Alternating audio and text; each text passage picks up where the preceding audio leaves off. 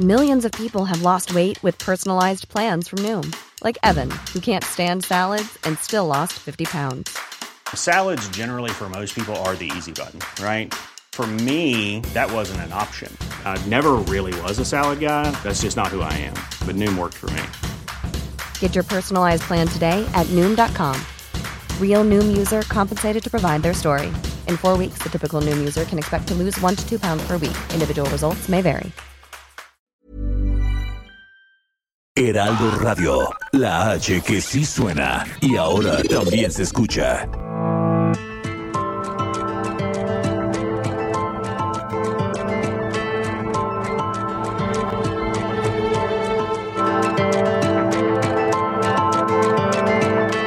Heraldo Media Group presenta Me lo dijo Adela con Adela Micha.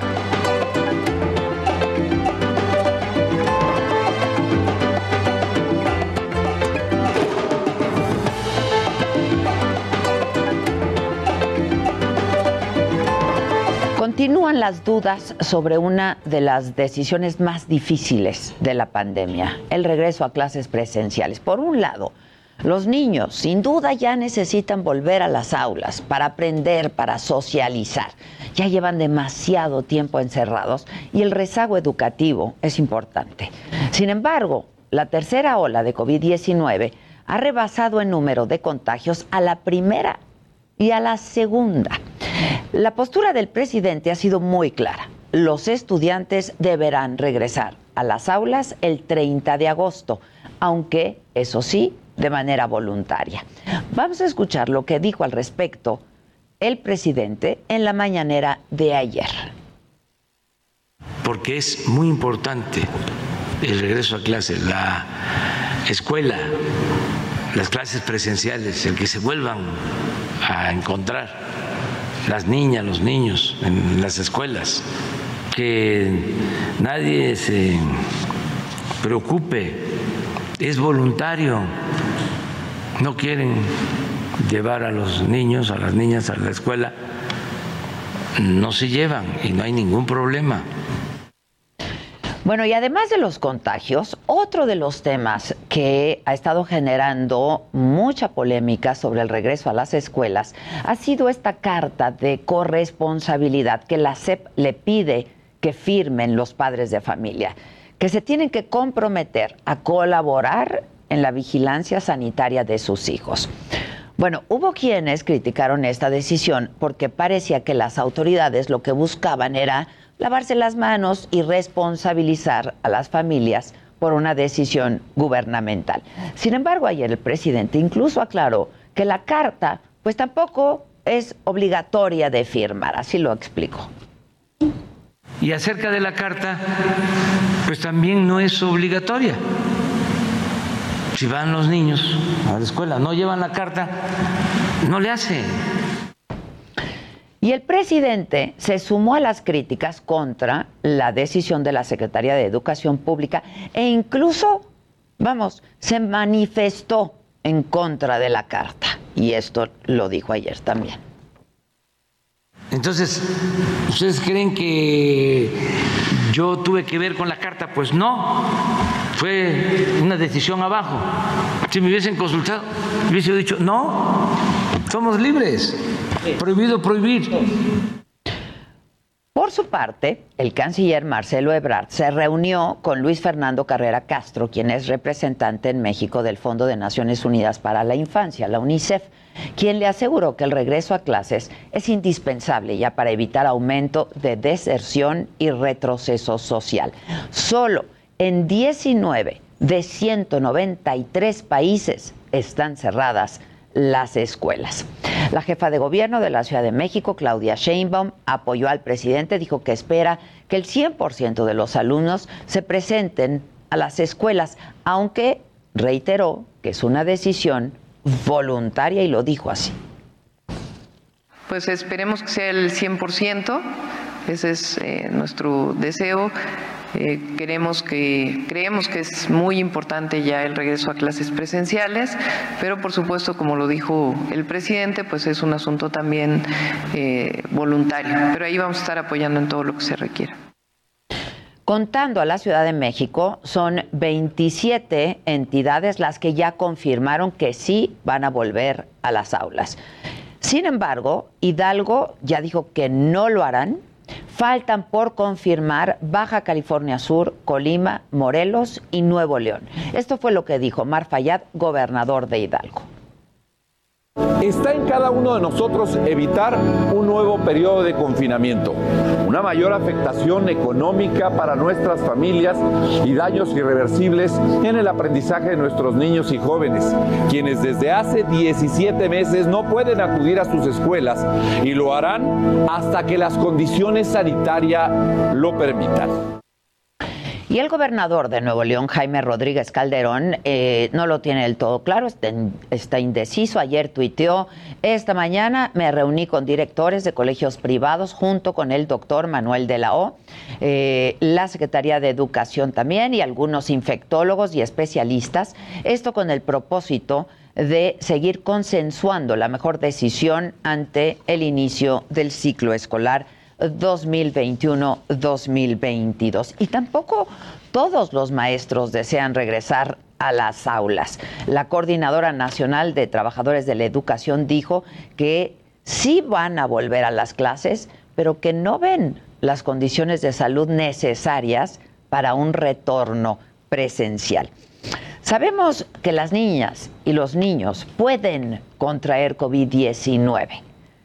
Sabemos que incluso hay niños hospitalizados, pero nos han dicho que el riesgo es menor.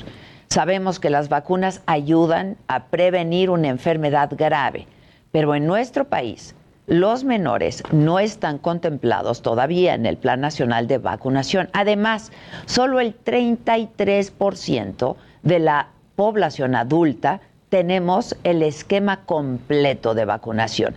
Y sabemos que el regreso a clases es más necesario que nunca pero los contagios están en su peor momento. La verdad es que las autoridades deben maximizar la seguridad sanitaria y dejar de minimizar el peligro, porque está ahí. Esto es, me lo dijo Adela, yo soy Adela Micha y ya comenzamos ahora también por la cadena nacional del Heraldo Radio.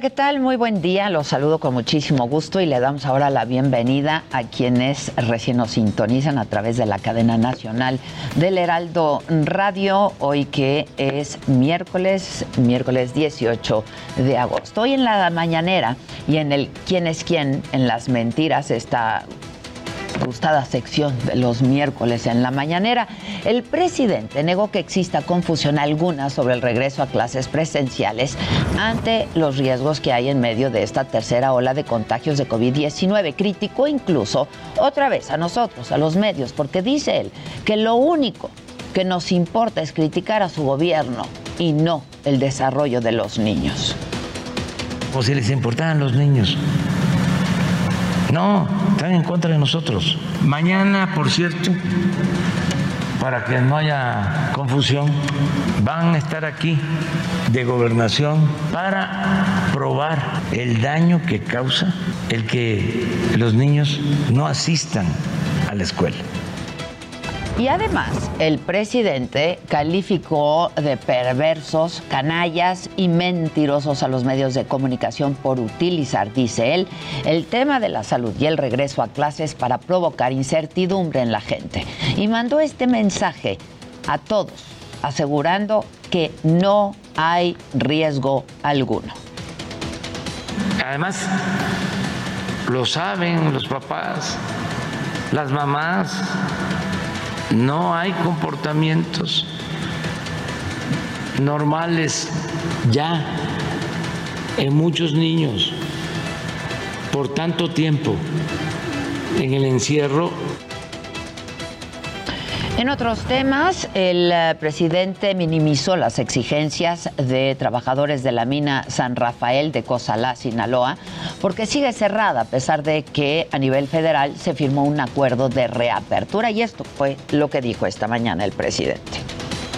Son polvos de aquellos lodos.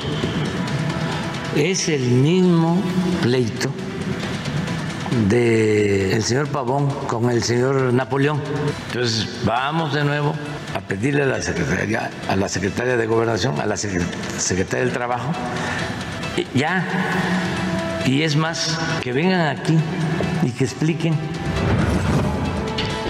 y en materia económica, perdón, el presidente respaldó la decisión del Banco de México de aumentar eventualmente las tasas de interés ante el incremento de la inflación y reconoció que en su administración la inflación va en aumento y dijo que es importante que haya un control en este tipo de temas.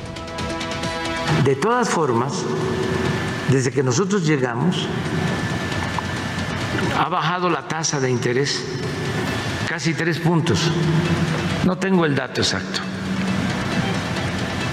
Desde que llegamos, ha bajado. Ha sido ahora, en este año, que la han aumentado dos veces.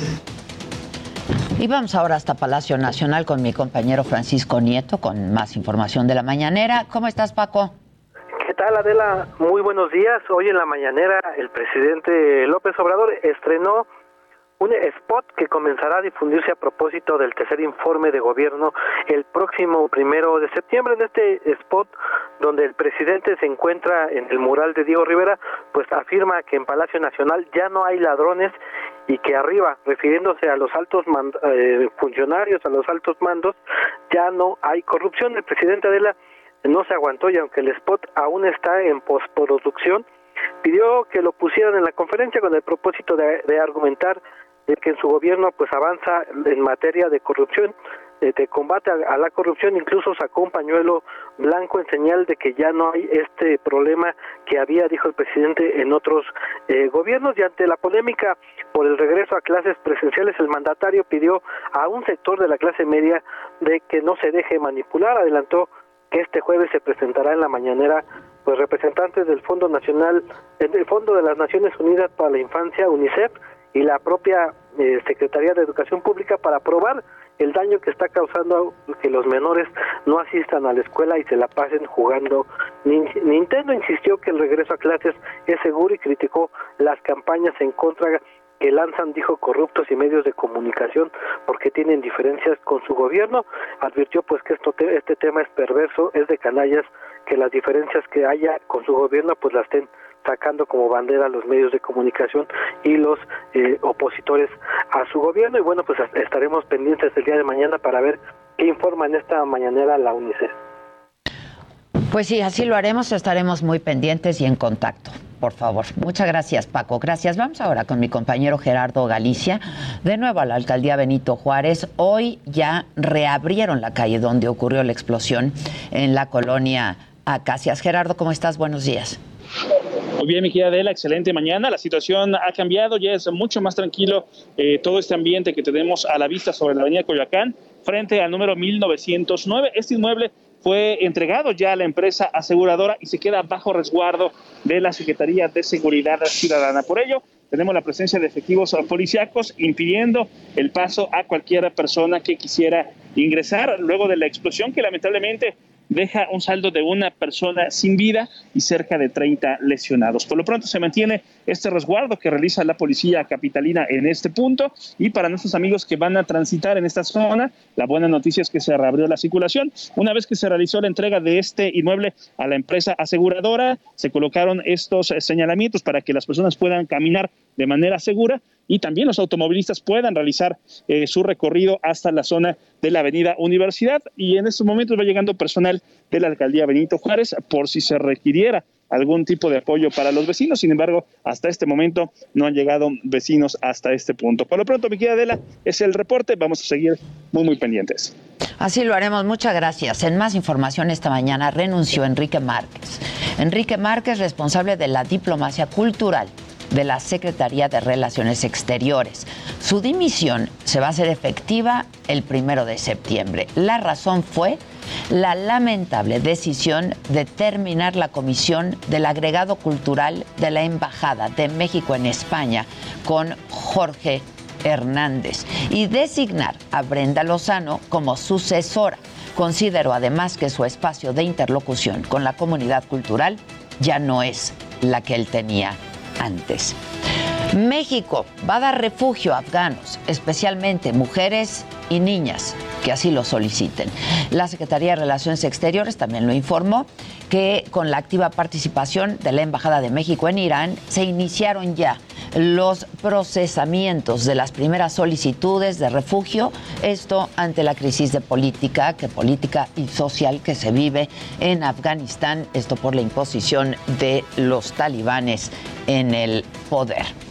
En otros temas, detuvieron a dos presuntos asesinos de la candidata a la alcaldía de Moroleón, Guanajuato, Alma Barragán.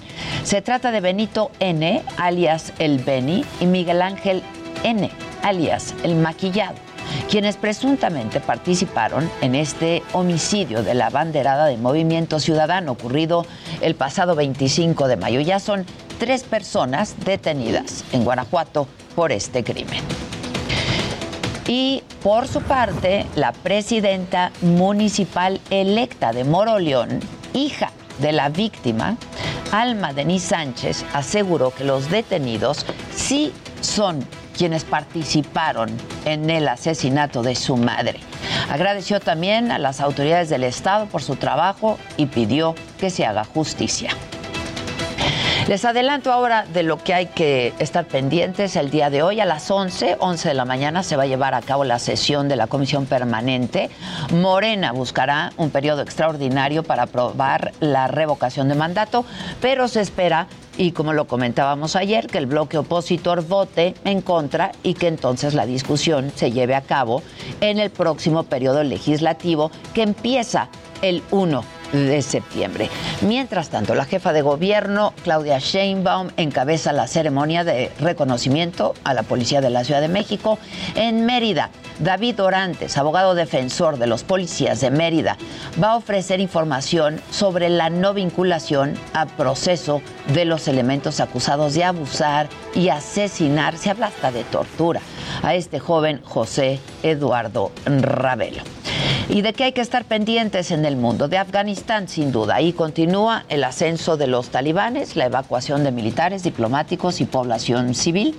Y hay que darle seguimiento, por supuesto, también a Haití, donde a los efectos del terremoto del fin de semana pasado se le suman los problemas ahora ocasionados por la tormenta tropical Grace.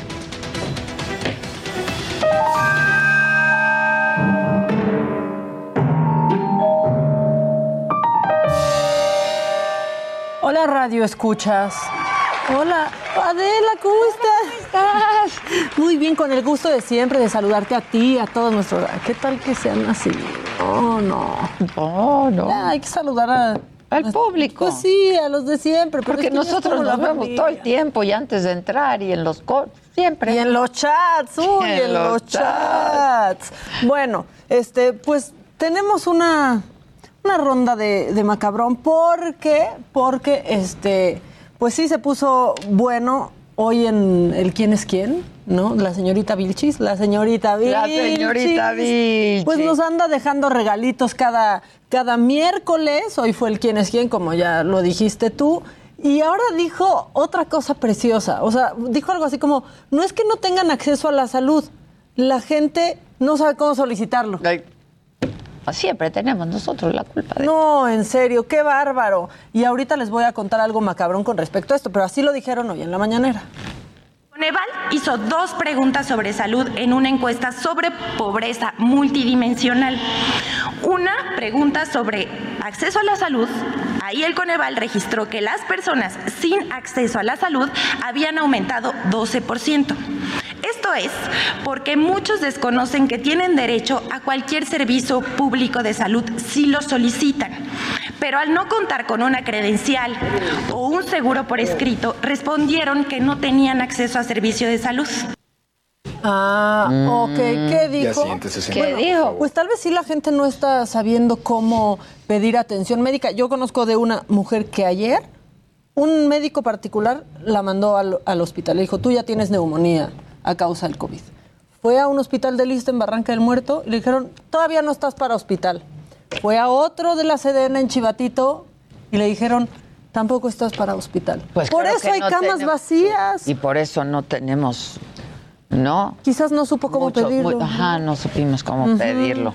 Sí, pero bueno, pues por eso te digo que el virrey de las camas vacías, ya sabes, anda diciendo del doctor. Del doctor. Bueno, eh, en más cosas macabronas, este diputado de Morena, es un diputado local en Veracruz, propuso, no estás lista, o sea, ahora sí que hold my beer. A ver. Este, invadir España y hacer rey a AMLO.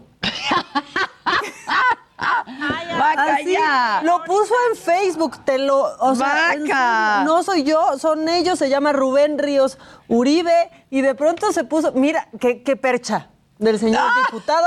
¡Qué Este, porte! ¡Qué porte! ¡Qué ¡Qué, porte! bárbaro! ¡Qué porte! Dijo, hay que invadir España y llevarles la república. No puede ser que sigan teniendo un rey en pleno siglo XXI. Muy bien, Ah, sí, yo- diputado. Yo, lo leí eso. Sí, pues Sí, fue lo real. leí, o sea, lo leí, lo leí, pero no. pensé que estaba vacilando O o, sea, algo así. no están hackeadas sus redes sociales, pero ¿qué tal el cerebro? ¿Qué bien tal? hackeado, ¿Qué tal? bien hackeado que tienen el cerebro. Ya después que vio que se hizo, pues que se nos hizo tendencia, pues publicó otra otro tuit diciendo que era broma y dijo es que a la prensa conservadora porque Ay, ya les gustó sí, decir eso que ellos no entienden que el presidente sí pero ellos no esa es la verdad a la prensa conservadora no le gusta el sarcasmo pero les y, y les incomoda derrocar a las monarquías hagamos monarca AMLO Mm. Ay, diputado, qué Mm, padre. Él, él se ve que también sería del que le quiere quitar la hacha a uso No, horario. no, no, no, no, no, No. ya está muy mal este corte. Pero donde quería quitarle la hacha al uso horario era en horario. ¿Qué se me hace? Así están. Pues sí, ya. La hacha de horario. Que aprovechen su tiempo en otras cosas, ¿no? Pues ya si se ponen creativos, pues no sé, escriban un libro, pero Justo, no, lean. lean o lean más. Escribir, lean, Sí, lean. sí, es que me acaban de mandar un poema que yo amo muchísimo. Ah, sí. Sí. De, Ah, Ah. sí, un poema. Un poema este, que me encanta es La Luna de Jaime Sabines, Uh. que, que nosotros hasta lo musicalizamos, ¿se acuerdan? Chalini, hemos musicalizado ese poema. Es, es una belleza ese poema. Eh, mejor hay que, hay que leer, No, pero pues hay que leer. Y explicarles quién es Jaime Sabines. También. Es que está bien difícil y También. complicado. O sea, Sí, también sí, no, sí, sí. No, no la ponen, no la ponen fácil. El que otro que no la tiene fácil y está macabrón es el presidente de Argentina. Hijo, sí. Porque hace unos días pues se hizo viral una foto del cumpleaños de su esposa en pleno confinamiento del 2000 del 2020 y por ahí otros medios decían, "Y ahora le está echando la culpa a la esposa." Ya no le quedó de otra Alberto Fernández más que reconocer públicamente pues que había sido un error que había sido, pues que había estado muy mal festejar el cumpleaños de su, de su esposa justo cuando el país atravesaba una cuarentena obligatoria. Ya también Ya andan. también. Que quédense en su casa, pero nosotros no contamos si vamos a hacer nuestra fiesta. Y, y- y luego no dijo que los mexicanos Ay, no, nos pasó a perjudicar. nos pasó a, perju- mucho. a lastimar. Sí, ahora, también hay que decir, no es como que hizo un fiestón como Obama. Eh, La foto que se hizo viral era un comedor con ocho o nueve personas, ¿no? Familiares. O sea, sí no hizo una fiesta, era una Ah, cena familiar. ok, ok. Pero, pues no con la gente que vive en su casa. ¿No? Ya, o sea, con hijos, yernos, nueras. Exacto, nietos. exacto. Y este ok. pillín le lleva más de 20 años a su esposa, por cierto. Ahí como lo ven Alberto Fernández, es un sugar daddy. Es un sugar Es un daddy. sugar Oye, como el Freddy Ortega. Ah, y se acaba de casar. Sí, oye. Una bien Le jovencita. inyectaron juventud, Botox no. Se ve muy bien. Se ve muy bien. La verdad se ve muy bien. Yo quiero mucho a ese Freddy. También a Germán. La verdad, los dos están increíbles. Sí, la verdad, la verdad es que sí. Y esto tiene que estar en lo macabrón porque está espectacular. O sea, imagínate que tú estás ahí parada que en la tiendita, en el estanquillo, ¿no? Y de repente pasa así. en el kiosco de la esquina. Y pasa así, ¡pum! José María Morelos corriendo en Apatzingán. O sea, tú dices, ¿qué pasó? ¿Es, ¿es José María Morelos? ¿Es el siervo de la nación? Pues sí, mi ciela.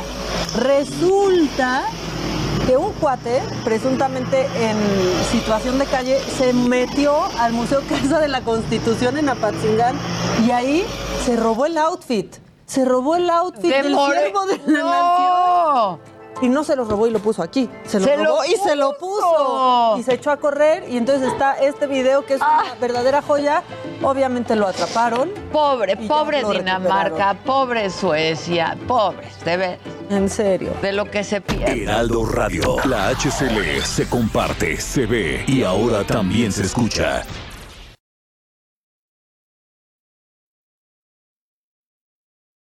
Heraldo Radio. La HCL se comparte, se ve y ahora también se escucha. Regresamos con más de Me lo dijo Adela por Heraldo Radio. ¿Aún no te inscribes al reto Actinver? ¿Qué esperas? Aprovecha la oportunidad de aprender y comenzar a practicar en un simulador que recrea los movimientos de la bolsa. Inscríbete antes del 3 de octubre y compite para ganar hasta 500 mil pesos. Retoactinver.com. El verdadero reto es tuyo. Continuamos en Me lo dijo Adela.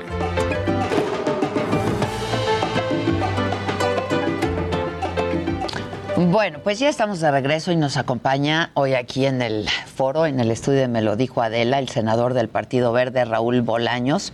Eh, ¿Cómo estás, Raúl? Muy bien, Adela, con el gusto de verte otra vez. Igualmente. Oye, ¿y tu mujer eh, que me mandó un regalo padrísimo? Dile que, bueno, aquí le digo, seguramente nos está viendo. Muchísimas gracias, ¿eh? Claro que sí, yo se lo transmito. Mañana me lo voy a poner y entonces ya presumimos bien. Muchas Yo gracias. le digo gracias. Oye, Raúl, ¿cómo, ¿cómo va la cosa en el Senado? Está calientito. Hoy va a ser un debate bastante interesante. Está trabada la discusión porque se pretende aprobar un periodo extraordinario para este viernes. La oposición ya dijo que no. La oposición ya dijo que no, pero están a un voto. Si cuentas los... eh, son 37 integrantes de la sesión permanente, se requieren 25 votos para aprobar el periodo extraordinario. Con Morena, el Partido Verde, el PT y el P se alcanzarían 24. Está un voto la alianza de conseguir el periodo extraordinario. Va a ser muy interesante lo que suceda al rato en la permanente. ¿Por qué tanta urgencia si el ordinario empieza el primero? Porque En menos de 15 días. pues, es un tema que se pretende aprobar en Cámara de Diputados para cumplir con un plazo que ya nos daba eh, la ley antes, pero Y el- porque el presidente así les dijo. porque el presidente también es intención del Ejecutivo que se, que se apruebe antes de que empiece el periodo ordinario. No hay que, él lo dijo públicamente, no es ninguna eh, mentira, no es nada nuevo, pero lo interesante va a ser, y es el fondo del asunto, la pregunta, porque hoy en la mañana platicaba con algunos senadores de la oposición y ellos no están de acuerdo con la pregunta que dice si estás de acuerdo en que continúe el presidente López también- Obrador. Yo, yo suscribo. Ayer hablaba con Damián Cepeda. Sí, muy buen amigo. Este, es un tipazo. Un tipazo, un sí, tipo sí. inteligente, ¿no? Y decía, a ver, es ley de revocación de mandato. No ley de ratificación de no mandato. ley de ratificación de mandato. Pero, y Damián está a favor de la revocación. sí, O- o- además no, o sea, Yo lo que creo en esta ley es que es de esas leyes en las que hay mucho consenso en lo general y en el fondo, pero en las formas es en lo que no se está coincidiendo. Entonces va a ser muy interesante todo el proceso de cabildeo que yo te debo decir que desde los últimos tres días ha estado muy intenso para ver si se logra conseguir el voto que falta en la sesión. Empieza a las 11 de la mañana. ya. Entonces hoy sabremos. Hoy sabremos, hoy por la tarde sabremos si sesionamos el viernes o no. O- ok, a ver si operaron bien o no. A ver si operaron bien cada uno de los dos bandos. Oye, ¿y vas a presidir el, el, el Senado? Bueno, estamos haciendo. periodo? Mira, estuve platicando con el doctor Monreal. Yo le agradezco a mi bancada que me propuso, platiqué Que con opera el PAN. bien, ¿eh? Eh, mi Monreal. bancada, bastante bien. Sí, es un gran bien. operador. Yo he trabajado de la mano de los últimos tres años, muy cerca, el primer año cuando yo fui coordinador, ahora desde la vicecoordinación, he estado trabajando de manera muy cercana con él, pero eh, estamos tratando de construir acuerdos. En algún momento platiqué con el PAN, el PRI, veían bien eh, la propuesta de que presidiéramos la mesa directiva, pero estamos todavía en ese proceso. Yo creo que de aquí a la semana que entra vamos a ver a qué acuerdos podemos llegar, tanto con el grupo mayoritario como con la oposición. Lo que necesita el Senado de él es no pelearnos. No necesita ser una planilla que sea solamente porque Morena tiene la mayoría. Yo creo que estamos ante la gran oportunidad de mandar un mensaje en el Senado de la República de que se puede construir con acuerdos y se puede construir tomando en cuenta las voces de todas las eh, fuerzas políticas. Oye, este, ¿y tú qué piensas de la pregunta? Porque ahora que hablabas de la pregunta de revocación de mandato, ¿tú qué piensas de la, de la pregunta? A ver. ¿Tú estás de acuerdo en que sea un sí o un no de ratificación de mandato? A ver, yo coincido muy bien en el análisis de Damián, que como tal debe de ser revocación, no ratificar. Pero la pregunta también es interpretativa. Lo que nosotros tenemos que ver es celebrar primero que va a ser la primera vez que va a haber un ejercicio democrático como la revocación de mandato en nuestro país. De aquí, primera parte estamos de acuerdo. Si nos vamos a meter al fondo de la pregunta, también yo quisiera ver otros planteamientos. Si hoy en día a mí me dijeras, Raúl, ¿tú votarías en la permanente por un periodo extraordinario? Sí, sí lo haría. ¿Por qué? Porque estoy a favor de la, de la figura como tal de la revocación de mandato. Al final del día, quienes no quieran que el presidente continúe, van a votar por un no. Y quienes quieran que continúe van a votar por un sí. Aún y cuando cambiaras la pregunta. Pero es en positivo. Pero al final del día, la, pero ahí, ahí estamos subestimando la capacidad de la, de la ciudadanía. No, no, bueno, hay que ser muy claros en este tema. Yo, yo, yo no, no me gustaría adelantar porque la ciudadanía, y más, con el país tan polarizado que tenemos, un sí y un no son totalmente abstractos. La gente está por el sí o está por el no, aun y cuando la pregunta esté inducida de cierta manera. Oye, a propósito de inducir, a ver, Raúl, la verdad es que, pues a ti yo no sé si afortunada o desafortunadamente para ti te conocimos, este, ¿no? Porque tú fuiste quien incluyó esta ya célebre, el transitorio Saldívar, ¿no? El denominado transitorio Saldívar en la reforma judicial, este, para ampliar la presidencia justamente del ministro presidente de la Corte, Arturo Saldívar. ¿Por qué hiciste esto? ¿Quién te dijo que lo hiciera? ¿Por qué lo hiciste? O sea, parece que te lo sacaste de la chistera, este, y yo creo que te perjudicó. ¿No? En tu trayectoria. Mira, yo no lo vería como que me perjudicó, porque al final del día, porque al final del día eh, yo lo expliqué y lo expuse en el pleno. Es muy buena oportunidad para explicar eh, primero el fundamento jurídico y después el proceso legislativo que hubo. Eh, quien se haya llamado sorprendido está mintiendo. Muchos de los senadores que ese día se llamaron sorprendidos por el transitorio lo conocían desde un día anterior. El propio Ricardo Monreal, en su exposición en ese momento, dijo en el Pleno que muchos de los que estaban llamándose sorprendidos tenían conocimiento desde la mañana de ese transitorio. El origen del transitorio es porque la reforma que nosotros encabezamos en el grupo de trabajo era CONI para el Poder Judicial, quien propuso muchísimo del fondo de esa reforma fue el propio ministro Saldívar. Y el régimen transitatorial, en una interpretación jurídica de un servidor, es solamente para que se implemente un ordenamiento jurídico que se acaba de aprobar. Por eso era en un transitorio y por eso mi interpretación era constitucional. Vamos a esperar que la Suprema Corte, que es el Tribunal Constitucional de nuestro país, determine si es constitucional o no. Bueno, Saldívar ya dijo que no quiere. Y es respetable su no, decisión. O sea... Y porque la intención de un servidor en esa en ese transitorio... Pero Saldívar había dicho que sí quería, este, tenía conocimiento que sí iba a incluir ese... Entonces, ¿qué es lo que me estás diciendo que sí sabía Saldívar? No, yo hablo de los legisladores. Ah. Yo estoy hablando de los legisladores que luego dijeron nos sorprendimos porque al final se incluyó un transitorio. Muchos de los legisladores, y no voy a decir los nombres, porque soy leal también a, a, a, quienes son mis amigos, sabían.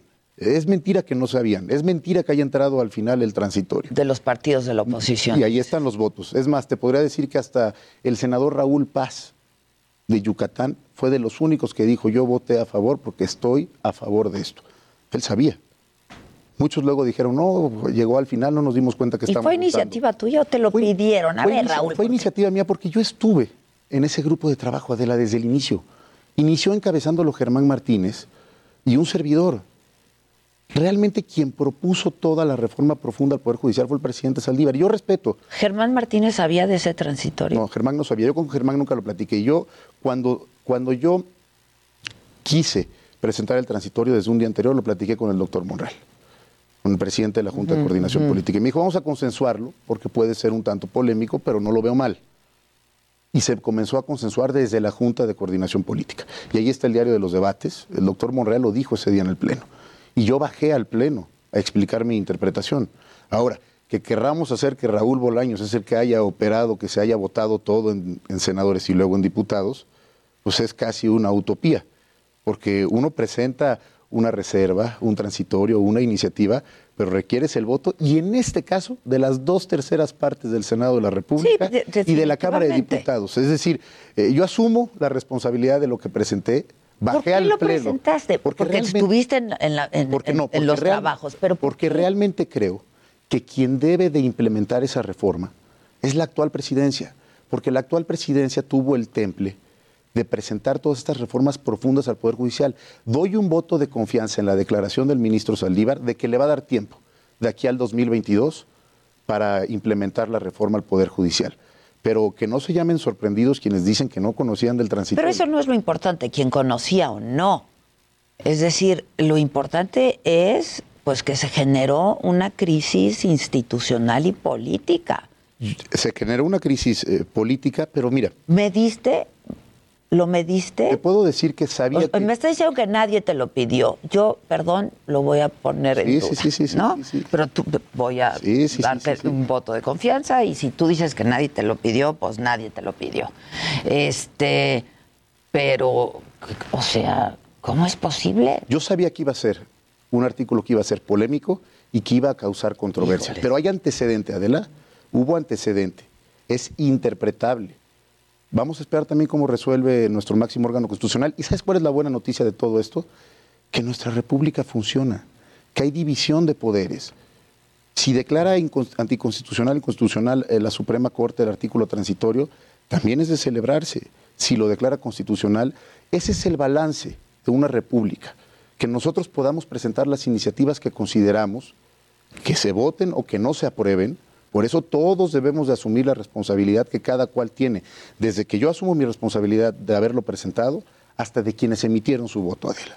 Eso, por eso no es menos importante el decir, ¿sabían o no sabían? Nosotros tenemos una responsabilidad de estar atentos a qué votamos, a qué discutimos. Ah, no, eso sin cómo- duda. Eso Porque sin- ahora decir sin- que Raúl Bolaños es el responsable de que todo esto se haya causado una, Pues Raúl, una crisis. Bolaños, tuvo esta ocurrencia, ¿no? Porque Una dices que nadie te lo una pidió. ocurrencia con valoración jurídica, que yo defendí en el Pleno. Si yo no lo hubiera defendido, si hubiera sido realmente un albazo de última hora, estaría de acuerdo contigo. Pero yo bajé al Pleno a defender mi interpretación jurídica y te lo puedo eh, incluso aquí mencionar. Al final del día, lo que yo determine hacia mi interpretación jurídica o judicial no hace que la norma sea constitucional o no, porque No, el pues Tribunal claro Constitucional no. es la Corte.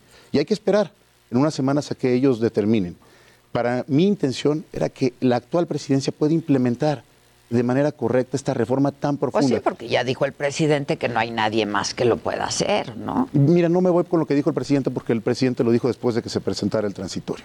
Yo voy con lo que yo realmente Ah, no, creo. sí, bueno, pues a, ver. Y, Artu- y- o sea, y el presidente Saldívar fue quien nos envió la primera propuesta de reforma. Y hubo un grupo de trabajo me muy queda bueno. claro, me queda claro. Yo por eso pienso que, que Saldívar sabía, ¿no? Y la reforma es Y perdón, mucho con más todo allá. respeto, pues no, no es que ponga en duda tu palabra. Sí. Este, pero pues a todas luces se vio que alguien te pidió que lo presentaras. Yo lo que te puedo decir es que lo presenté hacia mi interpretación, lo platiqué con el doctor Monreal, lo conocieron muchos de quienes se llamaron sorprendidos, lo votaron pa- senadores de todos los partidos, lo votó la Cámara de Diputados también, y sí, es un artículo controvertido que merece una amplísima discusión jurídica, y qué bueno que la República funcione así.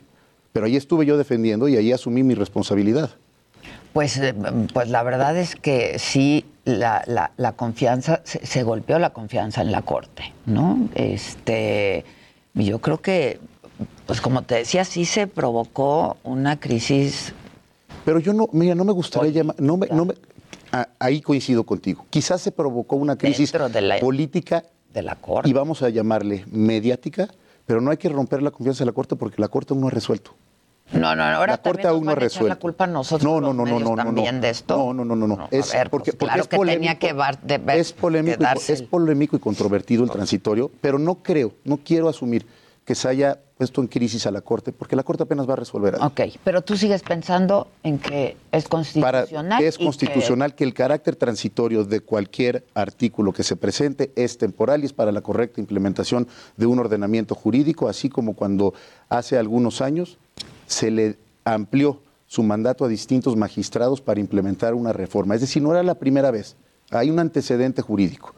Lo que pasa es que es sumamente controversial. Pero bueno, para eso es el derecho, para interpretarlo y para discutirlo. Bueno, este, a ver, ahora, en el Senado, ¿no? Tú eres del Partido Verde y presides la comisión, ¿no? Soy presidente de, la Comisión de. Medio Ambiente, secretario de la Comisión de Energía y vicecoordinador de la bancada. Ok. ¿Qué opinas de la política ambiental del presidente López Obrador? Ese tema me gusta más. Ah, no, pues claro. no, pues claro. Mira, creo que sí tenemos que dar un paso hacia las energías renovables y limpias, Adela. Acaba de salir un documento del grupo de expertos de cambio climático de Naciones Unidas donde nos alertan a todo el mundo de la inmensa crisis que hay por el cambio climático. México tiene compromisos internacionales firmados con el mundo. Tenemos que para el 2024 generar el 35% de nuestras energías a través del viento y del sol. Para el 2050 el 50% de nuestras energías deben de venir de ahí. Y lo más importante es la inmensísima riqueza que tenemos en nuestro país. Ahí están los campos eólicos en Oaxaca, las plantas solares en Ah, el presidente no país. sabe ni qué es eso. Por supuesto que sabe porque conoce mejor que muchísimos ¿Los eólicos? Oaxaca.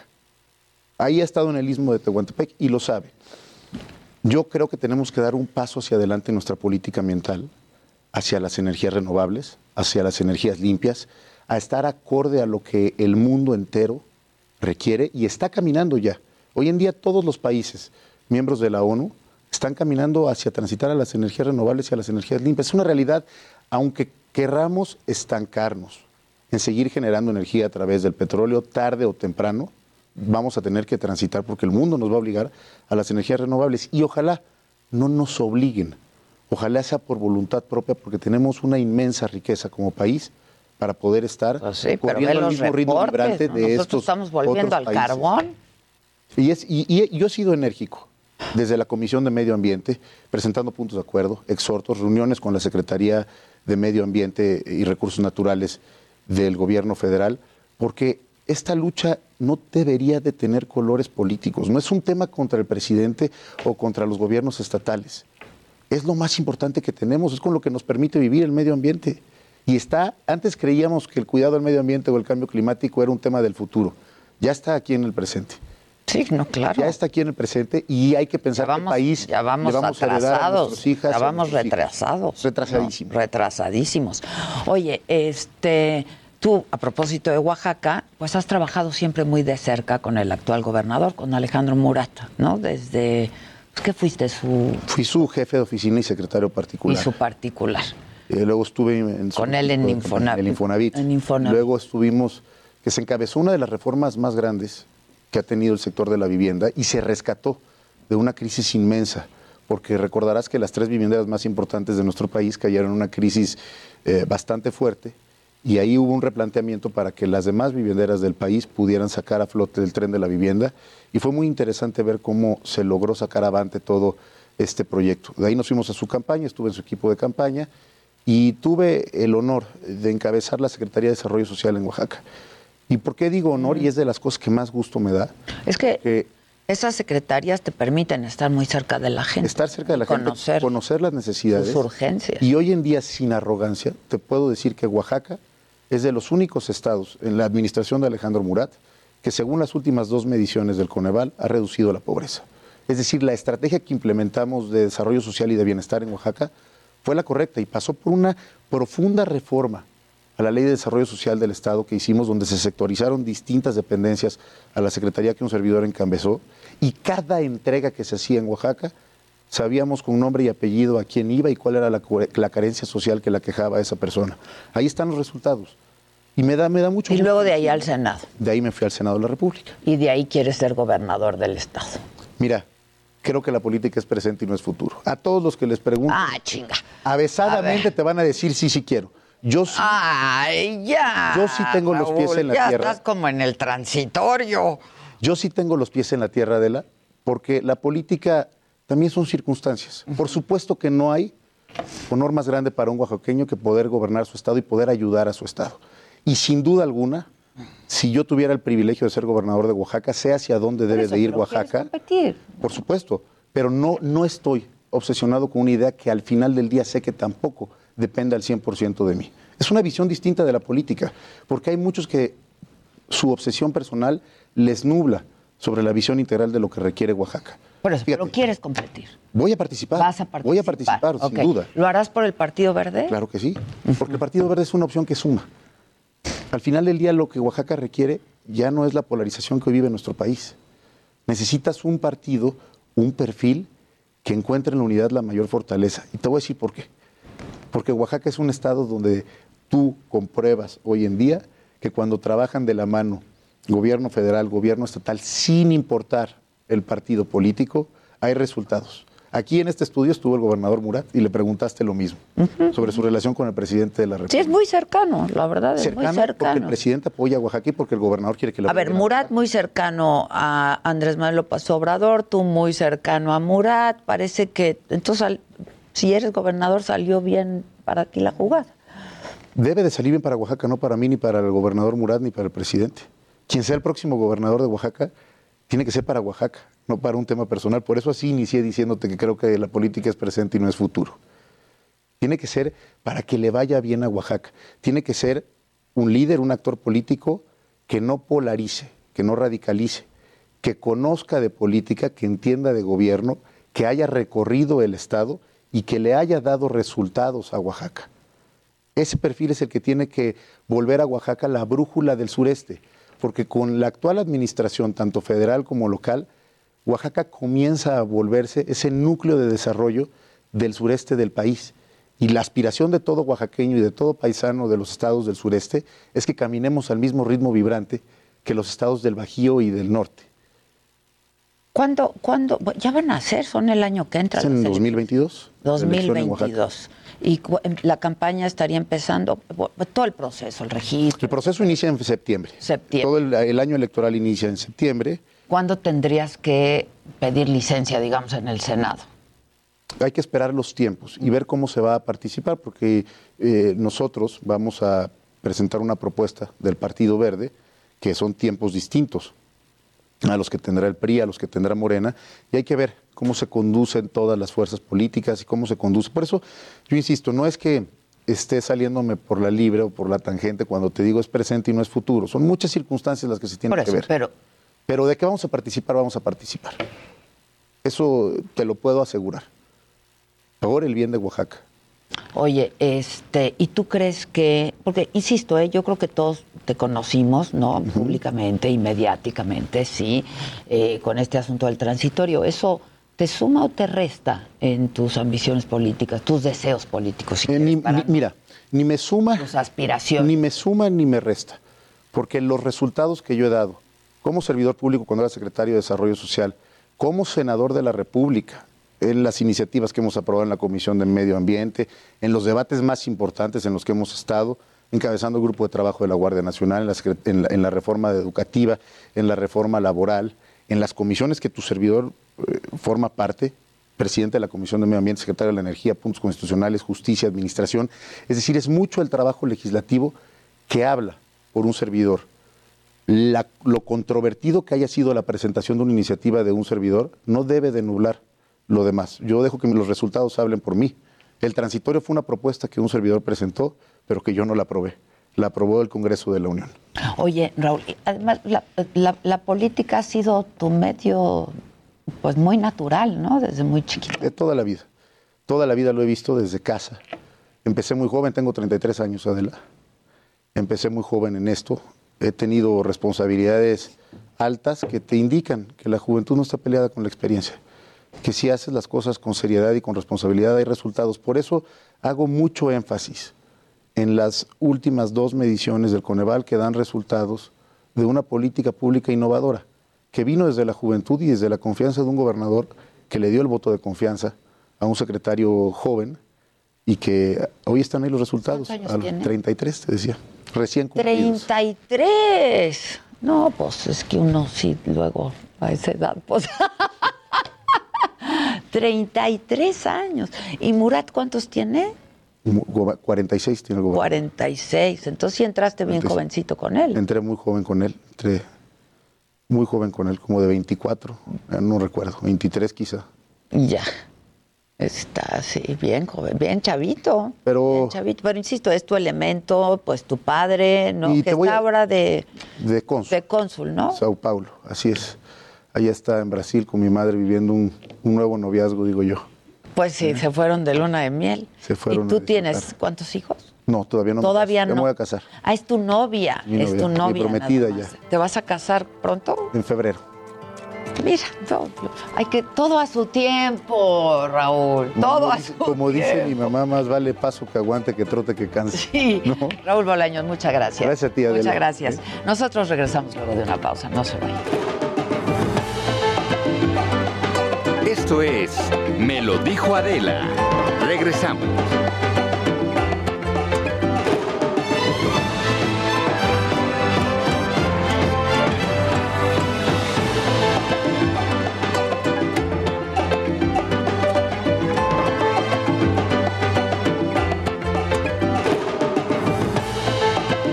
Heraldo Radio. La HCL se comparte, se ve y ahora también se escucha.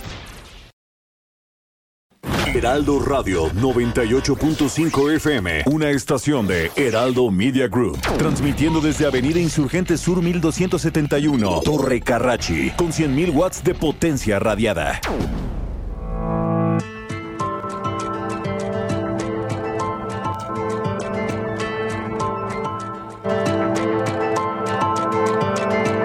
Continuamos en Me lo dijo Adela.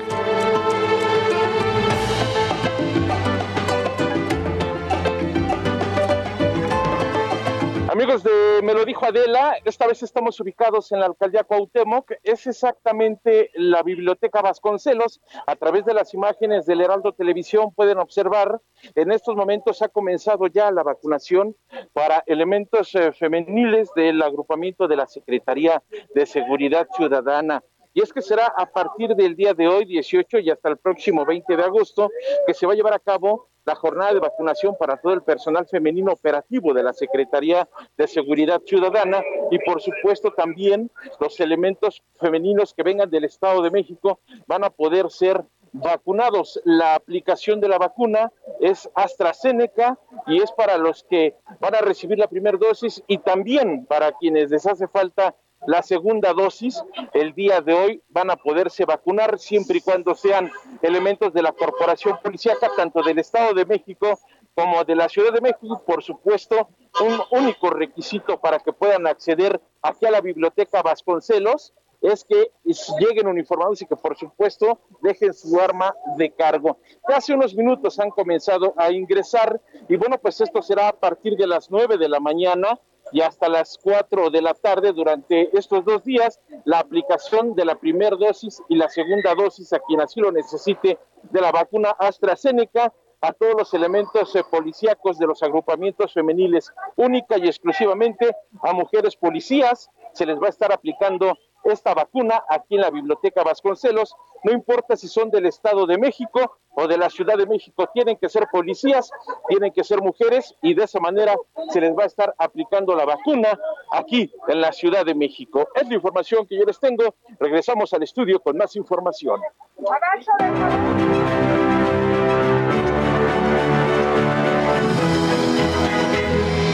Muchas gracias Israel Lorenzana y ya escucharon, eso quiere decir que hoy es miércoles de Mente Mujer y está aquí lista Diana Martínez, compañera y colaboradora de Mente Mujer. Eh, pues a Dianita, a ti te escuchamos prácticamente con temas judiciales, pero, pero esta semana en Mente Mujer traes un tema durísimo que es la sustracción de menores. ¿Cómo estás? Así es, Maca, buenos días, un gusto estar nuevamente contigo. Eh, pues este tema que muestra eh, cómo los conflictos de pareja pues pueden escalar a niveles en donde los más afectados definitivamente son los menores de edad, son tomados como rehenes entre las parejas. Y bueno, es el tema de la sustracción, retención u ocultamiento de menores, que hay que decirlo, pues es un delito, está tipificado como una conducta delictiva. Me decías ahorita fuera del aire que, que incluso a ti, ¿no? Que ves estos temas, te sorprendió muchísimo y que descubriste cosas que, que no tenías ni idea. Sí, porque casi siempre me enfoco más en, los temas judiciales, en la parte jurídica, pero creo que esto es multidisciplinario. O sea, le entran varias, varias ramas, eh, la, parte psicoemocional, eh, incluso la, parte médica, a, todos estos temas. Entrevisté a, tres mujeres, nos dieron su testimonio, ellas sufrieron la sustracción de sus hijos por parte de sus parejas. En el caso de Marlene, ella eh, en algún momento estaba eh, dialogando con su esposo, bueno, su expareja, ya habían decidido que iban a tomar terapia. Eh, dijeron, bueno, pues ya vamos a separarnos. Él en algún momento, en un descuido de, Marlene, se lleva a Mía, una, su hija de seis meses de nacida, que además estaba en periodo de, lactancia, se la lleva, encierra a Marlene en el departamento, ella con ayuda de sus vecinos sale del departamento y cuando solicita ayuda a policías capitalinos, estos le, indican que pues no podían ayudarla porque quien se la llevó a, la menor de edad pues es el papá, ¿no? Y tiene derechos como, como progenitor. Marlene lo que me comenta es que desde ese momento tanto las autoridades mexicanas como las leyes mexicanas quedaron a deberle. Ella presenta una denuncia ante la Fiscalía Capitalina eh, coloca mantas, hace de todo, busca eh, la ayuda de abogados, quienes incluso le, recomiendan que, que, se golpee para que las autoridades le hagan caso de una manera más rápida, ¿sí? Ella no accede y bueno, pues finalmente la entrega de la niña se da pero se da en un juzgado. Ella me comenta que tenía mucho miedo de que la niña ni siquiera la reconociera porque ya habían pasado tres meses de que se la había llevado su papá, estaba en periodo de lactancia, entonces tenía ese temor. Con ayuda del Ministerio Público pudieron ubicar a la, a la expareja porque además hay que decirlo, eh, los familiares de esta persona lo ayudaron a esconder a la menor de edad. Lo, cubrieron. Sí, claro, lo, lo, ubican a través de su lugar de trabajo y bueno, él finalmente entrega a Mía en, un juzgado. Eh, es un caso de éxito, la, ayudó, a Marlene la ayudó la, asociación Niños con Mapa, pero bueno, por ejemplo, en el caso de la presidenta de esta asociación, el caso no, no fue tan exitoso. Eh, Patti Castilleja lleva años buscando a sus hijos, bueno, sí, sí los localizó, pero no pudo recuperarlos porque se rompió un vínculo. Hay un tema de manipulación por parte de, de la expareja hacia los niños. No querían ver a su mamá, los niños fueron a dar a una casa hogar del DIF. Entonces, eh, pues ella tuvo que ceder la guardia y custodia temporal a la abuela paterna por ahora. ¿Y cuánto tiempo lleva con No, ya, ya, son, ya son años. Por, e, ella crea esta, esta asociación justo para ayudar a las mujeres que pues de plano no saben a quién acudir, ¿no? Y que las autoridades a veces eh, pues no son de no son de mucha ayuda. Y qué historia, ¿no? Ella está ayudando a otras mujeres a solucionar esto cuando pues no ha podido solucionar su caso.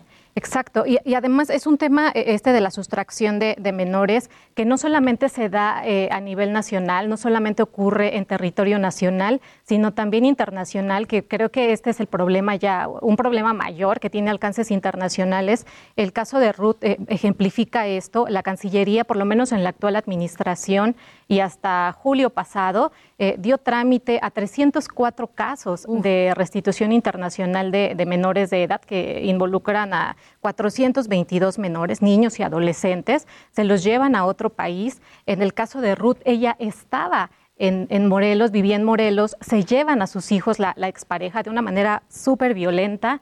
Eh, con ayuda de familiares de la expareja, los traslada a Estados Unidos. Ella solicita ayuda, toca puertas en fiscalías, en juzgados, en diferentes autoridades, eh, Cancillería, incluso le entra Interpol. No hubo ningún tipo de resultado ella solicita y contrata eh, a un detective privado. Este detective ubica a los niños en Estados Unidos y el caso se judicializa. Eh, un juez de Estados Unidos decide que los niños deben permanecer con la mamá, se quedan con, con Ruth, pero bueno, eh, en cuanto a las secuelas, ¿qué pasó en este caso? Hubo también hay un tema de una orden de aprehensión contra la, la expareja, él quedó libre, pero ella tuvo que solicitar asilo en Estados Unidos porque la amenazó de muerte. Entonces ella vive allá, vive con, los hijos. Eh, me comentó que uno de los niños tuvo que ser ingresado a, un hospital psiquiátrico porque ya se estaba eh, lesionando, se estaba eh, cortando la piel para, para causarse dolor. Ella me dice, vivo empastillada y a pesar de que pasó tanto tiempo, pasó casi año y medio para que los pudiera encontrar. Entonces, este tema de la sustracción puede durar días, meses, incluso años, Maca. No, y este primer caso que nos, que nos platicas, pues es, es exitoso, pero, pero no son los más, ¿no? Sí, claro, sí, sí, sí. ¿Qué tal, Hola, Diana, perdón. Sí, sí, entonces vemos esos alcances internacionales y eh, creo que lo importante es que las mujeres sepan a quién acudir en una situación como esta de crisis eh, emocional, de angustia, en donde detectas la ausencia de tus hijos, yo creo que te bloqueas, no sabes eh, a qué autoridad acudir. Hay dos tratados internacionales que, están, han sido ratificados por, por, México. Es el convenio de la Haya eh, sobre aspectos civiles de restitución y sustracción de menores y la Convención Interamericana sobre restitución de menores, que son los que, los que maneja México a través de la, de la Cancillería. En este caso, hay, hay, que partir de, de dos supuestos. Que el menor haya sido llevado a otro país por, por alguno de sus padres o viceversa. Si el menor vivía, por ejemplo, en Estados Unidos y es mm, traído a la Ciudad de México, aquí hay cinco jueces especializados en restitución internacional que son los que deciden qué va a pasar con ese niño. Sobre todo eh, lo, que me comentaba la jueza eh, séptimo de lo familiar del Tribunal Superior de, Justicia de la Ciudad de México es que lo importante es que pues, se privilegie el principio eh, del interés superior de la niñez y que de inmediato se restituya al menor porque hay, hay muchos niños que empiezan a desarrollar el, llamado síndrome mochila, que es cuando los niños viven con esa incertidumbre de, que no saben sí, o si mañana los van a regresar a su país, el, país de, residencia habitual, no saben si van a poder hacer amigos en las nuevas escuelas o qué va a pasar con ellos. Entonces en las escuelas se los llevan. Exactamente. Ay. Llegué tarde. Pero Diana, tú cubres la fuente judicial también y por eso conoces también todos estos temas. Y pues dábamos la nota hace un rato de que ya había, ¿no? Una por parte de por parte de Interpol, pues que ya están buscando en 190 países, se emitió la ficha roja, la ficha roja, la ficha roja por parte de Interpol para buscar a Miguel Alemán Magnani, ¿no? Así es. Sí, e, esto ya tiene poco más de dos semanas que se emitió esa, esa ficha roja. El procedimiento es en julio, el 8 de julio, se libra orden de aprehensión por defraudación fiscal.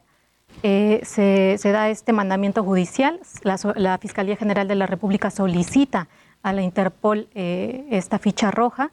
Envían a esos más de 190 países para ser localizado. Bueno, ya su abogado dijo, está en Francia. Sí, sí. ¿No? Entonces.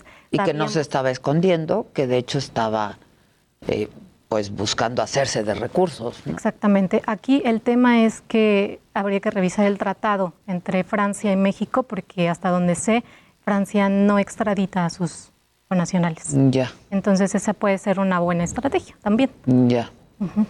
Pues es que su madre eh, pues es justamente francesa, tiene la nacionalidad francesa. Diana, muchas gracias.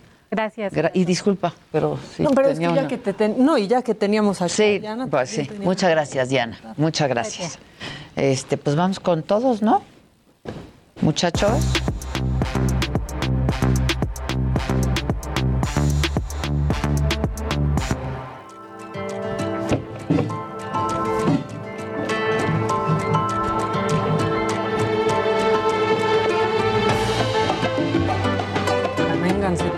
Aves de, aves de rapiña.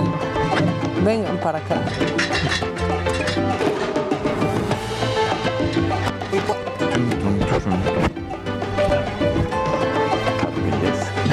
Claro que yes. Claro que yes. Dice Francisco Villa, a mí me dicen el 12 pulgadas. Ah, ya van a empezar. Oigan, ya van a empezar. Ayer todo el día me dijeron, ¿qué tenían, qué tenían hoy? Parecía viernes. Y digo, no sé, no sé por qué somos así. Ya diario parece viernes. diario parece viernes aquí. Martes con tono de viernes. Exactamente. Este, me caen súper súper bien, es más, las amo, felicidades. Hombre, ah. gracias. Sí, sí, sí. ¿Quién más? Que vayamos todos a visitar, pero di dónde. Este, nada, la gente está, se quedó enganchada, fíjate, con el tema de, de mente mujer Aquí Diana Beltrán dice, desarrollé un software para evitar la sustracción de menores y robo. Los adultos tenemos INE a los menores se les puede trasladar por toda la República Mexicana sin ninguna autoridad, sin que ninguna autoridad sol- solicite identificación. Pues sí, es cierto. Pues sí. ¿verdad? Sí. Y es un problema terrible, ¿eh? lo de la sustracción de menores. Yo conozco muchas historias. Muchísimas, mu- muchísimas. Hasta de amigos que fueron sustraídos de chiquitos y te cuentan una historia y es de terror, ¿eh? La Sí, verdad. sí, la sí, verdad. Eh, please que Adela diga en dónde comprar esas botas. Muchos besos y abrazos a la espectacular Adela Micha. Ay, muchas gracias. Mis botas, hijos, ni sé. Sí, ni se- ya no se sabe. A ver, vele. A ver, dice, espérate. Ah, Givenchy. Ah. Ah, este. Perdonen. Y este- entonces, Class. No, no es cierto. Class. Class tiene unas este. Andrea. Andrea, pues sí, luego tienen zapatos padres, ¿eh? Sí, sí, claro, claro, claro. Hay que comprar lo que a uno le guste, aunque sea barato. Sí. ¿Cómo dijo Adela? O aunque sea caro. Ah, Ah, me apené. Es que pensé que no. Yo de espérate, no veo bien. Ah, bien. Bueno. Pues ahí. Pues así se hizo ultramillonario el de Sara, ¿no? Copiando los grandes diseños. Pues claro, Sí, pues claro. Estas tiendas son. uh, Son lo máximo, me enganchan toda la mañana. dice Muchas gracias. Blanca en, en Facebook. muchas gracias. ¿Quieren contar algo? ¿Les cuento algo? Sí, ¿Cuento cuéntenos. algo? ya les había contado aquí que el pasado 11 de agosto eh, a la exconductora de televisión Laura Bozo se le dictó prisión preventiva por un delito fiscal de más de 12 millones de pesos. Pero tiene 70 años, está pidiendo que no la lleven Exacto. a la cárcel. Sí, ella Y puso, que tiene enfisema pulmonar. puso un amparo por problemas de salud, pero hoy se dio a conocer que la Fiscalía General de la República ya le pidió a la Interpol emitir ficha roja para su localización porque no se presentó en las primeras 48 horas que le dieron para... El plazo se venció el viernes, ¿no? Exacto, Creo, es que estaba oyendo, sa- saliendo de aquí, este, estaba la radio puesta y escuché eso. Sí, sí, y ahora emiten esta, bueno, todavía no, no le emiten, la Fiscalía General de la República ya le pidió a la Interpol que emita la ficha roja para buscarla en 129 países porque no se presentó en el penal de Santiaguito.